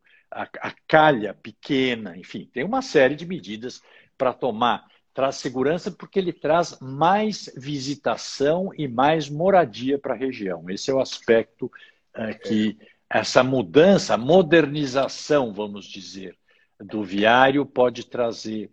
Não é nem, nem do viário, é uma modernização da logística, né? Do, do viário moderno, como é hoje Amsterdã, como tem em vários lugares do mundo. Sim. Ó, uma pergunta que está sendo feita aqui pelo Círculo Emília Romani de São Paulo. Sobre transporte público, o André pensa em algum novo terminal, aumentar o número de furafilas na cidade, de linhas de ônibus? Qual a sua ideia para essa área de transporte? É.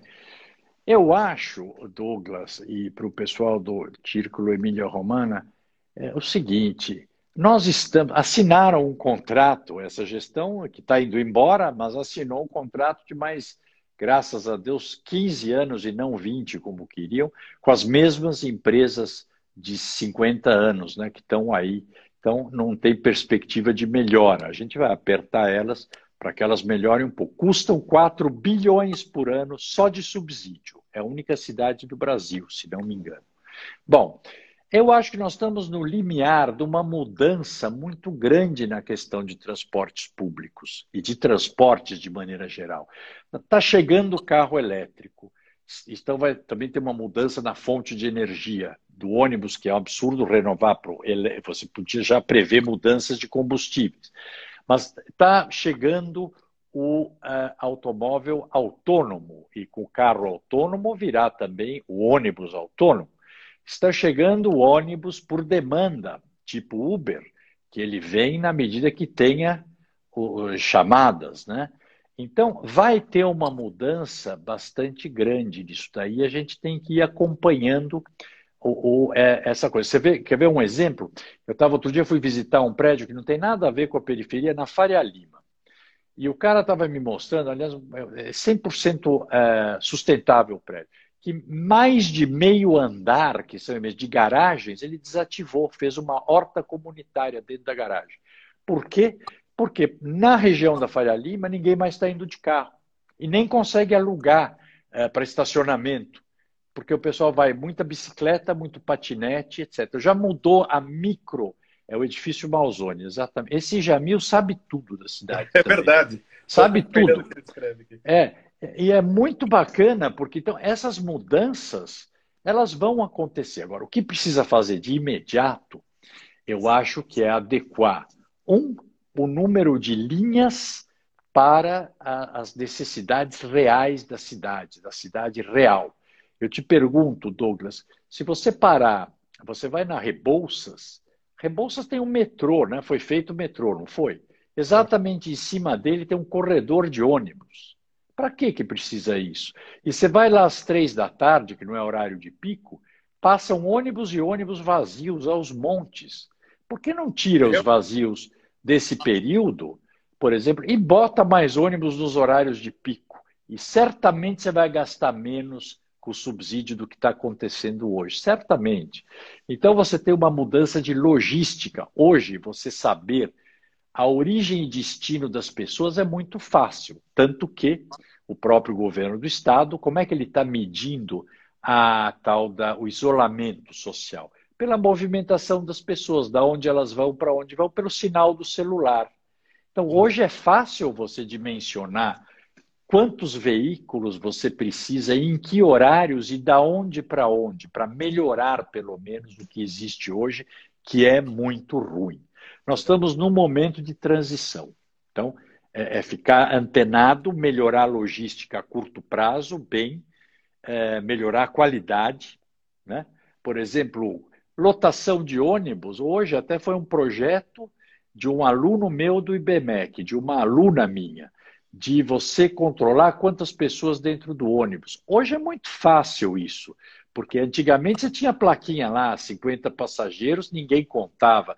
Hoje basta você pôr um conectado com os bilhetes únicos, um chip lá que na hora que entrou mais de 50 pessoas, aquilo apita em todo lugar.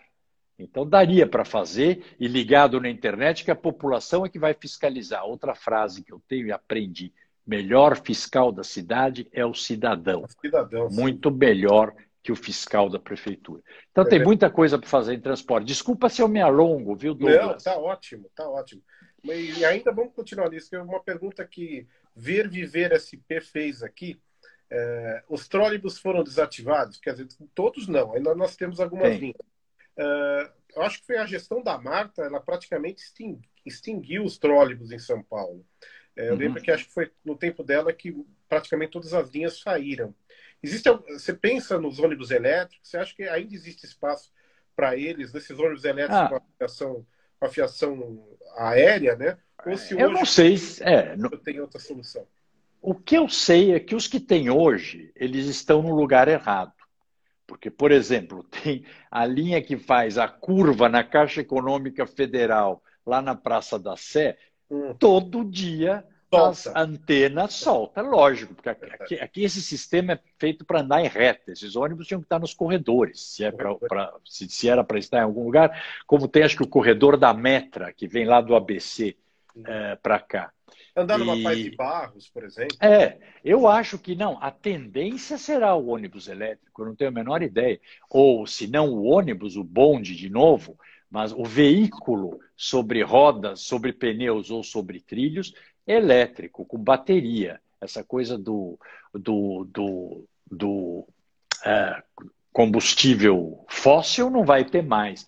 E a gente não pode também ser saudosista com a, com a coisa de achar que tem que ser aquele com antena, como não. tinha 50 anos atrás. Tem, bateria, tem os de bateria. Né? Tem os de bateria, que eu acho que é a tendência, né?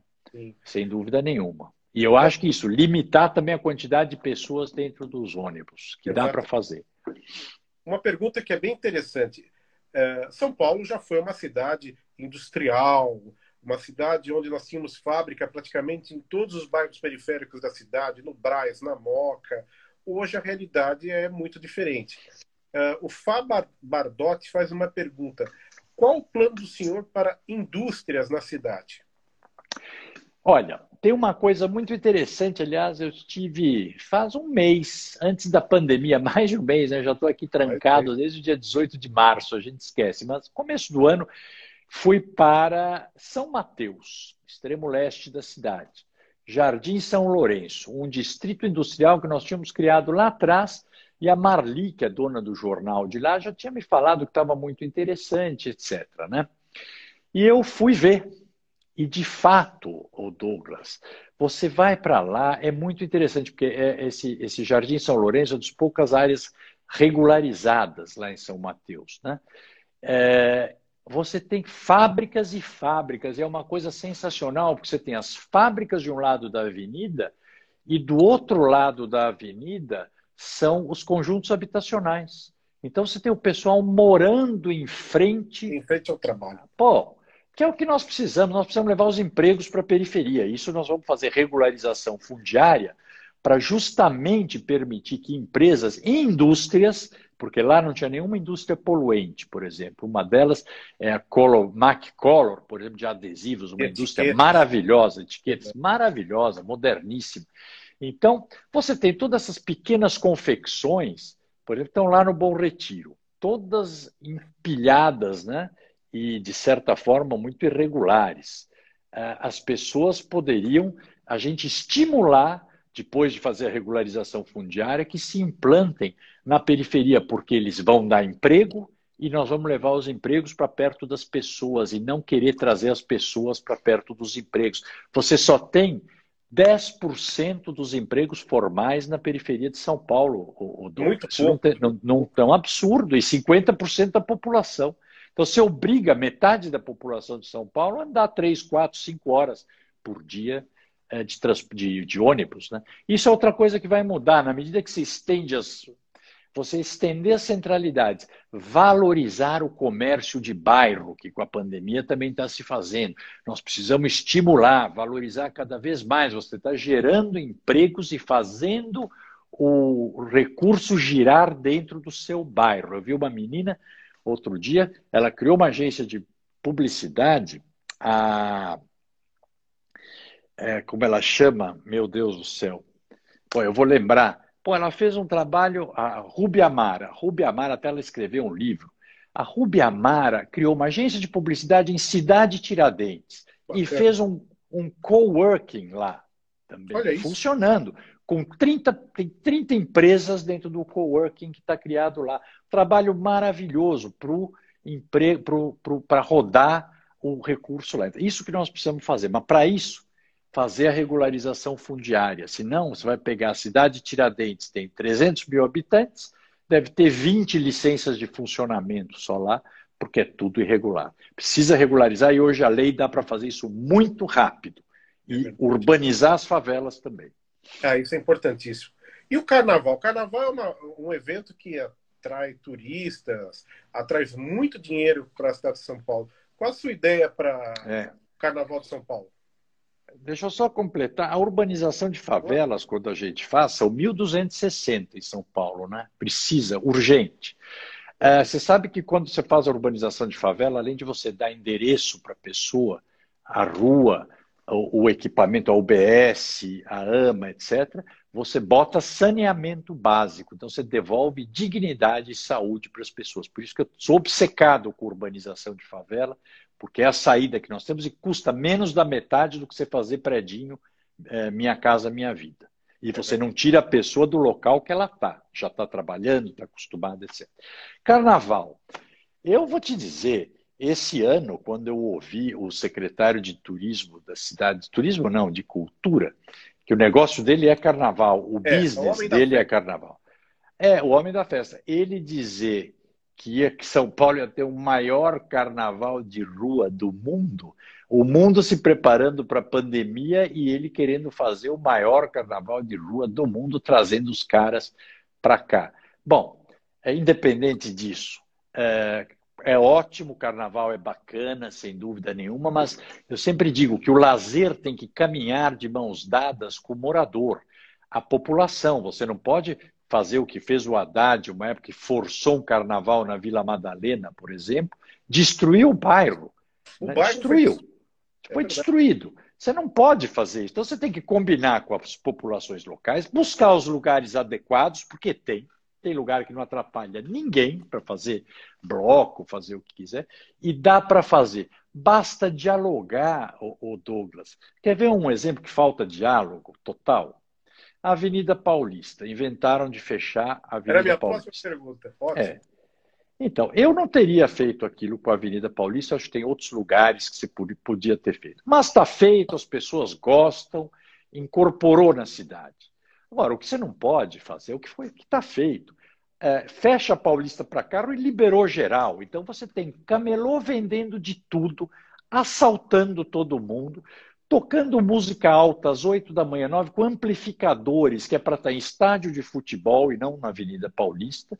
Quer dizer, se você organizar aquilo lá, pega uma organização social, essas OS de cultura, e fala: olha, me organiza, eu quero a música que no horário que não atrapalha o morador, a que atrapalha o morador, põe no lugar mais comercial da avenida, preserva o comércio, que seria bom para o comércio também poder ficar aberto. Enfim, se você organizar, é, você é, poderia fazer, que eu digo, funcionar como carnaval. Vai agradar quem usa e vai agradar quem mora. Você tem que buscar esse equilíbrio e só encontra na parceria entre a sociedade e a administração pública.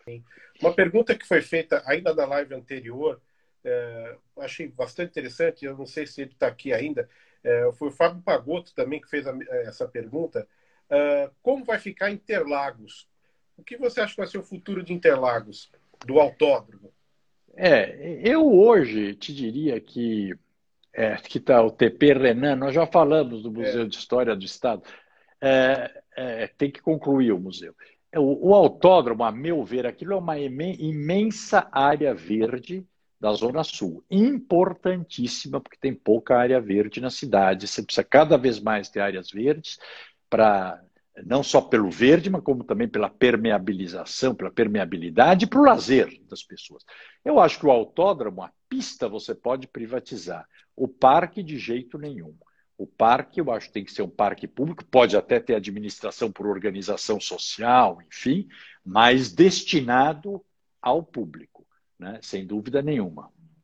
O... Uma pergunta que foi feita aqui pelo Paulo Edgar Paulo, desculpe, eu não sei se é dois, se é um usuário, se é nome ou sobrenome, está como Edgar, arroba Edgar Paulo. Uh, ele fez a pergunta seguinte: uh, nós tivemos o, esse rodízio esquisito que o Bruno Covas uh, implantou semana passada e que não daria certo como não deu, e agora ele voltou para esse rodízio normal. O que, que você acha? Qual, o que, como você viu esse rodízio que teve na semana passada? Para você, qual é a melhor solução nessa época de pandemia para manter as pessoas em casa? Olha, é, eu vou te dizer, assim, a minha opinião, eu, eu, fiquei, quando eu vi o negócio do rodízio, não precisava nem esperar implantar, porque é uma coisa aritmética, né? Sim. São Paulo tem uma frota grande de ônibus. Já no começo da pandemia, a prefeitura é, mandou 80% para as garagens. As garagens, reduziu. Depois voltou até 40%.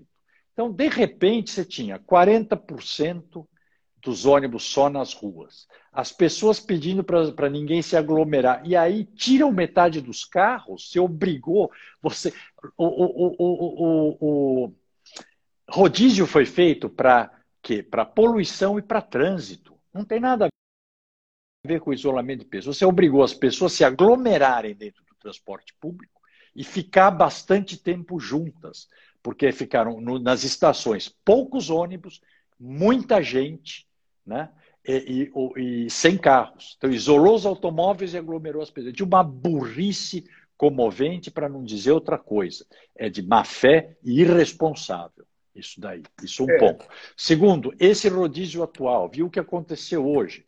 Um senhor trânsito um senhor Sim. trânsito e aglomeração. Do... Tem que tirar o rodízio. Você tem que ter um, um, contingente de pessoas da cidade que tem que ir trabalhar e nós temos que fazer tudo para que essas pessoas possam livremente ir trabalhar, cada uma no seu carro. Não pode obrigar o cara a sentar no carro com outra pessoa, aumentando a possibilidade de se contaminar. Para que fazer isso? Não vai resolver, não vai mudar o trânsito. Deixa a pessoa sozinha no carro dela, então teria que eliminar rodízio, não tem cabimento fazer rodízio agora. Eu, pessoalmente, acho, Douglas, que fundamental o isolamento. Sim. Claro que você não pode esquecer, é, para ter isolamento, o comércio está fechado, serviço está fechado. Os governos estadual e municipal têm que tirar toda e qualquer taxa de cima do comércio fechado, a começar pelo IPTU, você não pode, o cara com a porta fechada há dois meses, e mandar a conta do IPTU, a água chegar pelo valor histórico. O valor histórico ele estava trabalhando, hoje ele não está trabalhando. Então, hoje ele não está consumindo água e vai pagar água. É. Então está errado, tem que tirar isso. Agora, nunca nós vamos ter o isolamento como teve a Itália, como teve a Espanha, como teve a Inglaterra. Simplesmente porque nós não somos nem a Itália, nem a Espanha, nem a Inglaterra. Em nenhum desses lugares tem 3 milhões e meia de pessoas sem saneamento básico. Em nenhum desses lugares tem 1.200 favelas. As pessoas é, que moram quatro, cinco, num, numa, casa com dois cômodos, 20 metros quadrados, você acha que consegue ficar fechada?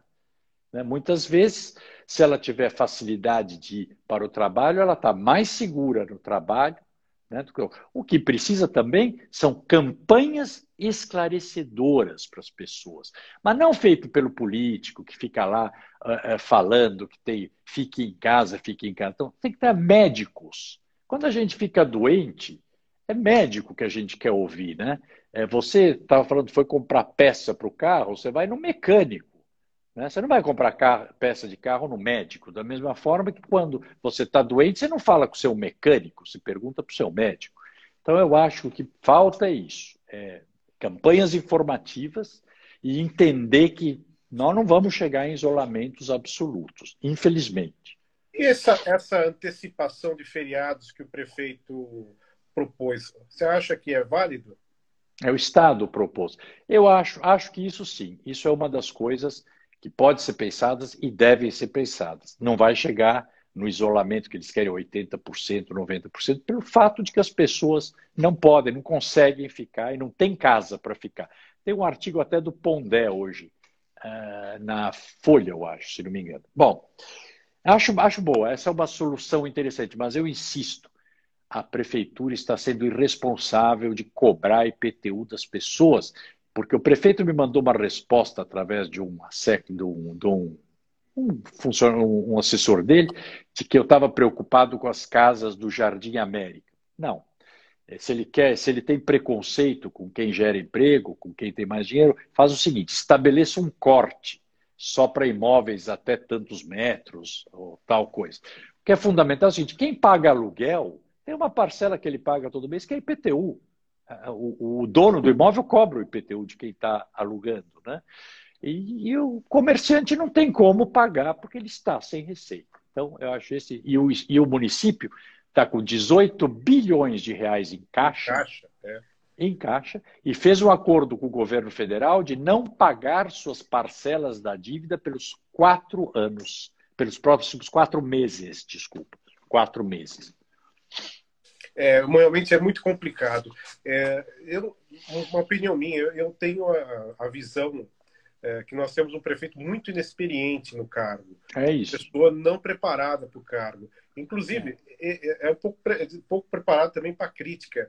É, eu ia convidá-lo aqui para participar da, da, das lives, como já convidei vários outros pré-candidatos, de Guilherme Boulos, já falamos com o Celso Cussomano, com vários outros. E quando eu fui convidá-lo, eu faço primeiro contato geralmente pelo Instagram, se eu não conheço, depois eu vou atrás da assessoria, percebi que eu estava bloqueado, que o São Paulo Antiga foi bloqueado pelo prefeito Bruno Covas, que não gostou de uma crítica que eu fiz há meses atrás sobre as obras do Vale do Anhangabaú. Dificuldade de lidar aí com, com crítica. É com crítica, eu vejo que no Instagram ele bloqueia quem faz, quem faz mas não vou entrar nesse método. Tem uma pessoa aí falando, bom, Jardim América não tem dinheiro para pagar IPTU. É, tem gente que não tem, tem muita gente mais velha que não tem, está sem receita, porque a pessoa vive de aluguéis, por exemplo, uma viúva vive de aluguéis o, cliente, o inquilino dela não está pagando o aluguel. É, como é que ela paga? Nós vamos dizer é. que não queira deixar o Jardim América. Diz o seguinte: imóveis só até 100 metros quadrados, 150 metros quadrados. O profissional tá, liberal. Tá... A realidade realmente está atingindo a todos. Eu vou dar um exemplo da minha família. A, a, minha sogra, ela, ela já tem uma certa idade, tem uma deficiência física, e ela, ela vive é, dos aluguéis que ela tem três é. casas. Ela tem uma vilinha, que são cinco casas, uma, eh, na, na região de Guarulhos. Três casas que ela tem foram desocupadas por pessoas que não têm condições de pagar é, o aluguel. Exatamente. E os outros tentaram negociar. É, como é que essa pessoa vai pagar o próprio IPTU dela? É, não consegue. É, é, é um momento de crise, né? É, é, é um momento de. de é, um, é, é, um momento. Se a pessoa mora nesse bairro e não tem condições de pagar, é uma puta incompetência. Nem sempre é, o criminal, porque às vezes o cara herdou o imóvel Exato. e ninguém compra dele esse imóvel, ele não consegue vender. Eu tenho, um exemplo, eu tenho um exemplo claro disso, um colega meu que. Eu sempre cito ele porque ele é bem conhecido no meio de patrimônio, o Paulo Goya, ele mora ali na, na Liberdade, ele tem um casarão na rua Pedroso. Quem vê uhum. o casarão fala: nossa, esse cara ele é milionário, ele mora num casarão, ele tem que pagar IPTU. Ele herdou. Ele herdou é, então. gerações e gerações e hoje ele não tem condições de pagar o aluguel, ou pagar, perdão, o IPTU. Ele não consegue vender o bem, porque quem compraria o bem seriam as construtoras, mas o bem é tombado. Então ele todo ano ele está devendo IPTU, porque ele não tem condições tá. de pagar e vive de aposentadoria. Muita gente. Mas você vê que aqueles que têm aqueles imóveis, aqueles imóveis todos lá na região da Cracolândia, por exemplo, vazio, como é que o cara paga? Por isso que você tem um problema fundiário lá imenso. Muita gente abandonou Sim. os imóveis. Sim, é, quem tem mais de um imóvel é privilegiado, o que estão dizendo. É, mas às vezes ele tá, não é, ele herdou e não consegue vender. É, o problema é esse. Nós, a gente vem de uma crise muito séria dos últimos quatro anos, né? Mas vamos lá, vamos para outras. Sem dúvida. Uh, deixa, peraí, que apagou minha tela aqui. Deixa eu ver mais uma pergunta. Olha, muitas pessoas têm perguntado para mim uma coisa que não é competência municipal, então eu vou deixar, dar um, um alerta. As pessoas têm perguntado sobre o Museu Paulista, o popular Museu de Piranga, né? Sobre as obras que estão paradas, só vou dar um esclarecimento porque foram muitas perguntas. O Museu Paulista é competência estadual, está sob o comando da USP e não está parado. As obras finalmente começaram e estão previstas para 2022. Então, Nós até temos que dar um mérito para o governador, porque ele se empenhou bem para conseguir as parcerias para voltar a ativar aquela obra e acabar, né? que era uma vergonha. Uma coisa, e chegando no Ipiranga, uma coisa que sempre eu achei uh, muito estranho aqui em São Paulo e que você vê em outros países do mundo e até países, para a gente não falar, ah, na Europa não é referência. Eu vou dar referência de Assunção, no Paraguai, uh, e Buenos Aires, na Argentina. Em Assunção, nós temos uh, onde está uh, sepultado o mausoléu do Solano Lopes. E na Argentina, uhum. nós temos a catedral, onde estão enterrados autoridades da, da independência da Argentina. Lá nós temos troca de guardas, nós temos guardas de honra, no caso de, de, é, de Assunção. E aqui nós temos o Museu Paulista, nós temos o Parque dali da, da Independência. E temos que é uma beleza. Não temos nenhuma é, troca de guardas, não tem uma guarda de honra guardando onde repousam os restos mortais uh, do, do, de Dom Pedro I. Você acha que dá para fazer alguma coisa em relação a isso, para a gente trazer um pouco mais do, do cerimonial, né? É. que lá, inclusive, foi assaltado, né? roubaram espada de Dom Pedro, sim, já, já uma vez. É, dentro do túmulo também. Eu acho que aí sim uma parceria com o Estado, entre prefeitura e Estado, para preservar os seus símbolos, que são símbolo do Brasil, inclusive, é nem, nem só da cidade. Acho que dá, sim, sem dúvida nenhuma. Olha, eu vou te, vou te contar que quando a Dilma estava no seu primeiro mandato, através da Associação Comercial de São Paulo, eu participava de um conselho lá, do Conselho Cívico. E nós viabilizamos essa ideia de pedir para o governo federal é, que colocasse a, os dragões, a guarda de honra, ali guardando o lugar. É, nós enviamos um ofício direto à presidência da República. Isso é importante as pessoas saberem, porque as pessoas verem como é devagar esse tipo de coisa. Nós enviamos um ofício direto à presidência da República. Nós recebemos a resposta dois anos depois, como uma, uma resposta bem ah, protocolar.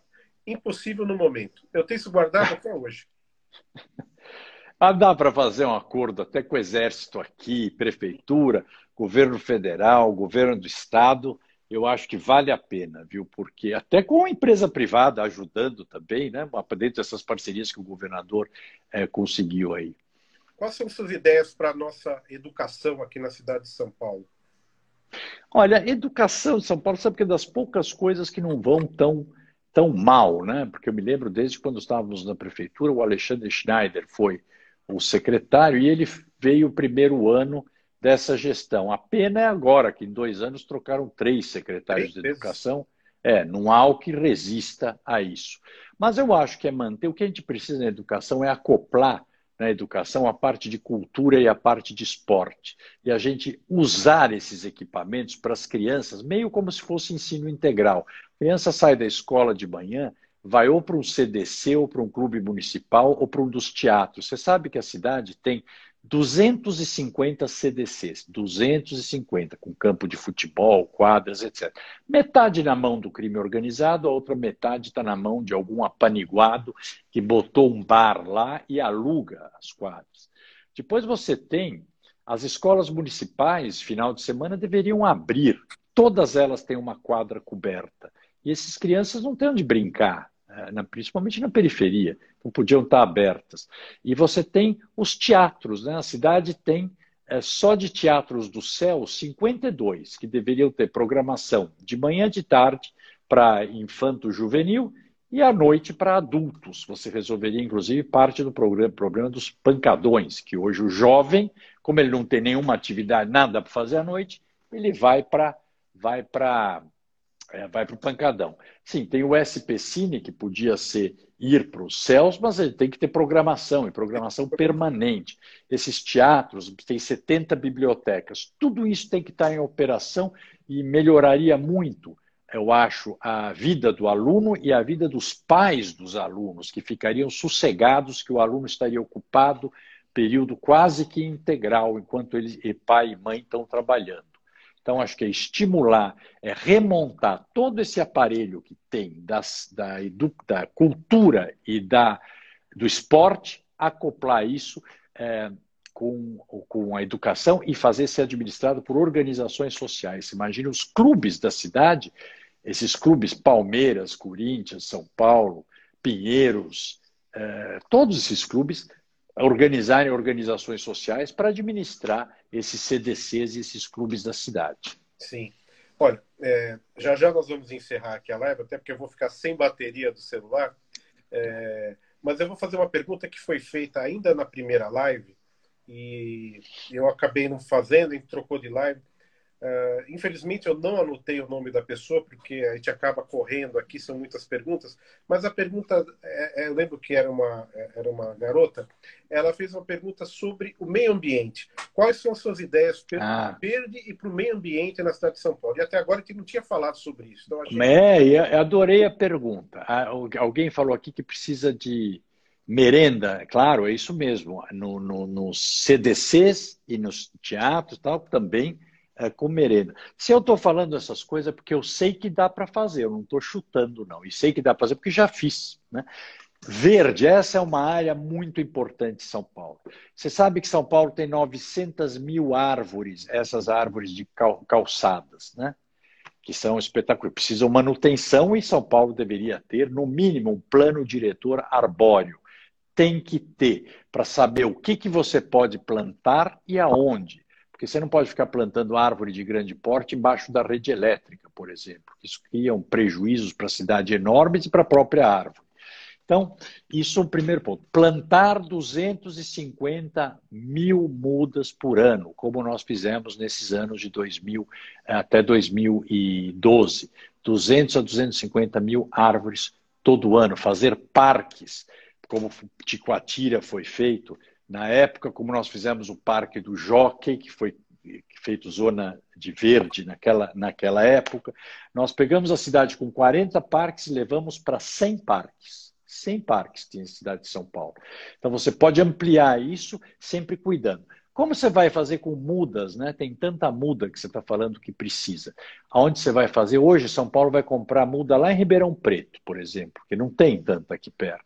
Então, você fazer um, você pode fazer acordo. Você imagina que bacana você pegar os, hoje, na Zona Sul de São Paulo, Parelheiros, Marcilac, Vargem Grande, você tem cerca de 300 a 400 produtores rurais ainda naquelas regiões. Fazer acordos com esse pessoal para eles produzirem as mudas para a cidade, e a prefeitura compra, e alguns outros produzirem a agricultura orgânica para a gente fornecer para as escolas municipais também. Você estimula eles fazer comprando, ao mesmo tempo dá esse produto para as crianças e você gera as mudas aqui na cidade. Isso, alguns pontos.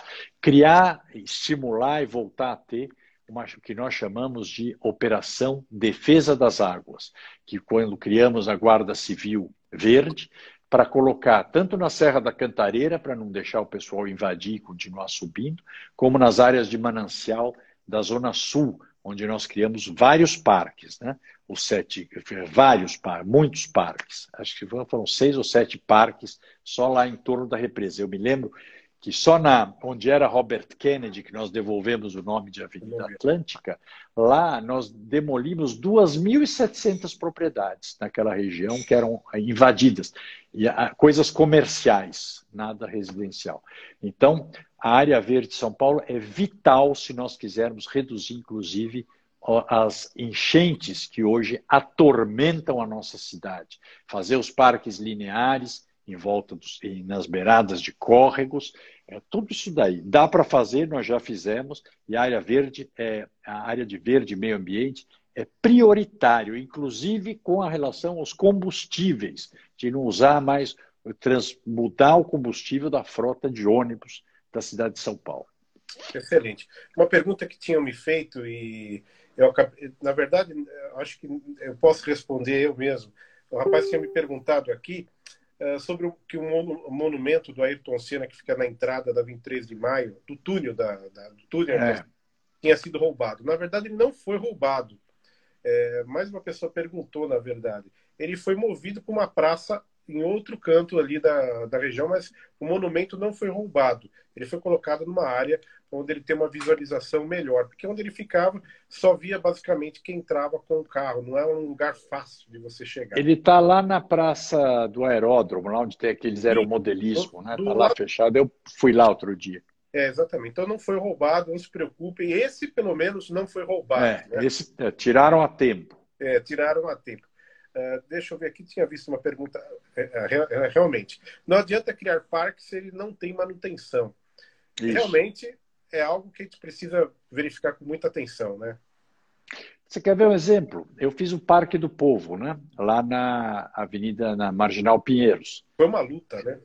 Parque do Povo e fiz também a Praça Vitor Tivita. Lá nós não gastamos nada, Douglas, porque peguei os prédios em volta, para eles vão ter uma valorização gigantesca com a, a, a construção do parque. Então, o que, que o pessoal que estava construindo a sede do, do Santander pagou a implantação do parque e até hoje eles têm uma comissão, o Shopping Iguatemi, Shopping JK, esse pessoal é que banca a manutenção. É o que devia ter sido feito no Parque Augusta, que quiseram ouvir alguns radicais lá de ficar com o terreno inteiro. Não, deviam ter aceitado a proposta da Cirela, que ia fazer uma torre lá e ocupar 40% da área, e os 60% ia ter vigilância permanente e aberto ao público, que ia ser ótimo. Vai ser feito assim o Parque da Moca, privado. O comprador lá da, que é a COSAN, comprou a área, acho que era da ESSO, se não me engano, estão é, fazendo o Parque da Moca, metade do terreno vai ser parque, feito e mantido pelo privado, e a outra metade vai ser o empreendimento imobiliário.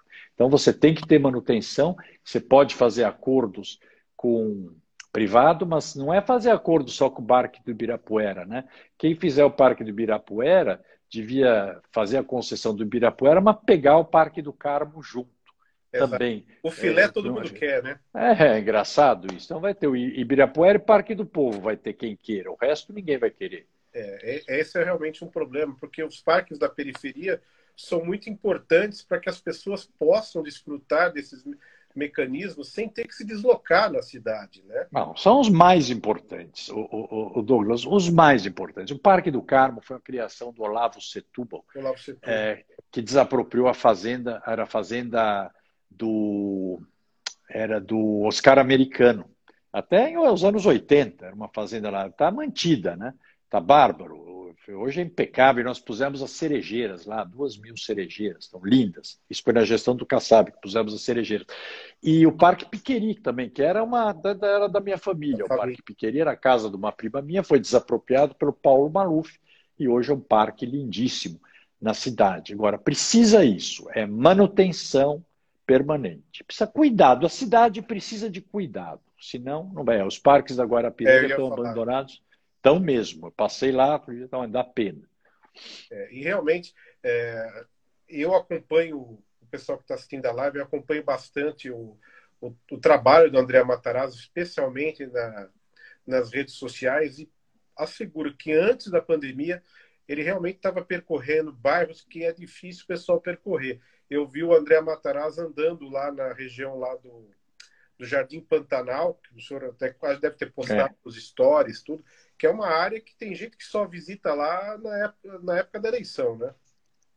Ah, sem dúvida. O Vitor Costa está dizendo que precisava ter parque em Cidade Tiradentes. Tem, Vitor. Nós fizemos lá o parque, é, o parque da Ciência e o Parque Boiadeiro também, esse nome, Parque do Rodeio. Os dois. Infelizmente, o Parque da Ciência, eu estive lá, está abandonado completamente, o Matagal. O Parque da Ciência está mais ou menos. Mas precisa parque. Isso que você falou, eu continuo indo, viu, Douglas? Eu só não desço do carro agora, né? Porque não pode, mas andando, eu continuo andando. Eu gosto muito desse contato com a cidade. Até outro dia eu fui levar minha mãe de carro, só eu e ela, até a igreja Santa Isabel, no Carrão, que é uma beleza. Tem uma torre lá. Você... Ah, é verdade. Pô, 75 metros, aquilo é o máximo, a melhor vista de São Paulo. Aquilo precisa restaurar é, até a prefeitura uma hora podia fazer isso e, e para você ter como um ponto de turismo da cidade naquela região. É realmente ali uma, uma área que tem um, um, um, ponto turístico, né? Eu Nossa. na Santa Isabel, porque eu tenho um parente próximo, e eu já subi lá. Quando, parece eu que também. não está funcionando. Eu não sei não, se... não está. Eu subi lá, vou te dizer, meio apavorado, viu? Porque fui teimoso, mas não está, está né? Tá interditado. A vista é espetacular lá de cima. Nossa, maravilhoso. Turistas. E não, é, quando a gente fala turista, tem gente que está pensando no gringo, no americano, no não, alemão, daqui. Turista local, né? A coisa mais importante é o paulistano conhecer a própria cidade. Exato. Vai conhecer, por exemplo, o Parque Biacica, que nós fizemos quando eu estava na prefeitura, sugeri para o Serra, ele fez, que era uma antiga casa, uma chácara linda, está todo restaurado, lá perto do Jardim Helena, na Zona Leste, São Miguel. Vai visitar a Capela de São Miguel Paulista, Marcilac, as, as coisas, a Cratera de Colônia, lá em Vargem Grande. Quer dizer, tem lugares deslumbrantes São Paulo para a gente conhecer. Sim, sim. Você tem filme no seu site da Vista da Santa Isabel? Desculpa. É, é, Você tem algum, algum fotografia ou filma, filme do, da, da Torre de Santa Isabel? Eu tenho. É, vista foto. de cima? Tenho. Ah, eu vou te mandar um vídeo para você pôr. Depois, ah, vídeo eu não tenho. Manda, manda é, filmei pouco tempo atrás. É um Esse parque Biacica é deslumbrante. É uma, é uma capela de 1680 transformada em casa por um imigrante português, o seu uh, Fontoura, que transformou essa casa e ficou uh, de, transformou em casa a capela. É muito interessante porque é uma nave e tem duas laterais, quartos de um lado, cozinha e não sei o que do outro lado. E uma azulejaria portuguesa muito bonita. Como lá na Sábado d'Angelo tem a casa do, do Sábado d'Angelo, que eu descobri aquilo, até tombei quando era secretário de Cultura. Uma chácara de 1940, 1930, intacta, com é, jardim e tudo. Está preservada. Essa é da, da, da TFP ainda, privada. Ah, pertence a ele. É, e, é, e, é, um lugar fácil acesso, tem uma estação de trem a poucos Perto. metros, né? É, Exatamente. É um problema que eu percebo é que é, não há um estímulo por parte do poder público do turismo local. A gente pode é. ter turismo, por exemplo, lá mesmo onde está o Casarão de Sábado d'Ângelo, a própria igreja de Santa Isabel é um lugar turístico. A Penha, a Penha no início do século recebia romeiros, recebia pois é. um milhão de pessoas e hoje tudo isso desapareceu, porque não tem estrutura, né, turística. Não tem estrutura. Aquela igreja que é linda, por exemplo, a gente precisa pegar em Santo Amaro, no Largo 13, Largo 13. Enterrar, enterrar os fios, tirar aquela fiação para não atrapalhar a Catedral de Santo Amaro, que o Dom Fernando eh, restaurou o telhado, eu ajudei na época, era secretário de Cultura. Dá para fazer coisas lindas em São Paulo e justamente mostrar para os paulistanos que eles têm o turismo de um dia lá, do lado deles, para gente precisa dar, ajustar a estrutura. Exatamente. Olha, eu queria agradecer de coração André Matarazzo. A gente já está a uma hora e quarenta aqui no ar. Minha bateria agora chegou em 15%. Antes que a gente fique na mão, eu queria realmente agradecer a, a sua participação aqui. Foi realmente muito bacana. Eu acho que muita gente que não conhecia as suas propostas para a cidade, as suas ideias, a sua visão de São Paulo. Hoje teve essa oportunidade de conhecer, interagir, fazer perguntas e conhecer um pouco mais do que é André Matarazzo e qual é a sua visão para a cidade. Muito obrigado, viu, Douglas? Eu sou um admirador do seu trabalho, é, acho o máximo que vocês fazem, adoro a cidade de São Paulo. Pode me chamar toda vez que você quiser por temas específicos para a gente comentar de algum lugar específico, para contar histórias de São Paulo. Eu, você vê que eu acabo falando muito porque eu me entusiasmo. Não, mas está perfeito. Acho bacana poder transmitir essas histórias. Né? Um dia eu vou contar a história que quando a gente criava uma onça pintada, onde é hoje o, shopping Iguatemi. E isso eu vi quando eu era pequeno, não faz tanto tempo assim. Você vê como São Paulo cresceu desenfreadamente. É verdade. Tempo. Tá, em breve tá bom, meu amigo. Com mais uma live. Muito obrigado. Também queria agradecer a todos que estão assistindo a live. Amanhã nós temos mais uma. Amanhã nós vamos conversar com a Nara Roseto, que é desenhista, arquiteta e urbanista também, especialista em desenhar as janelas da cidade de São Paulo. Ela faz um trabalho muito bacana que muitas pessoas precisam conhecer. Muito obrigado, André. Que Até horas é esse amanhã? Oi? Que horas é amanhã? Mesmo horário, 19 horas. Ah, eu vou assistir isso, eu quero assistir. Então tá ótimo. Abraço. Abraço obrigado, todos. obrigado a todo mundo. Obrigado. Obrigado, pessoal. Tchau, tchau.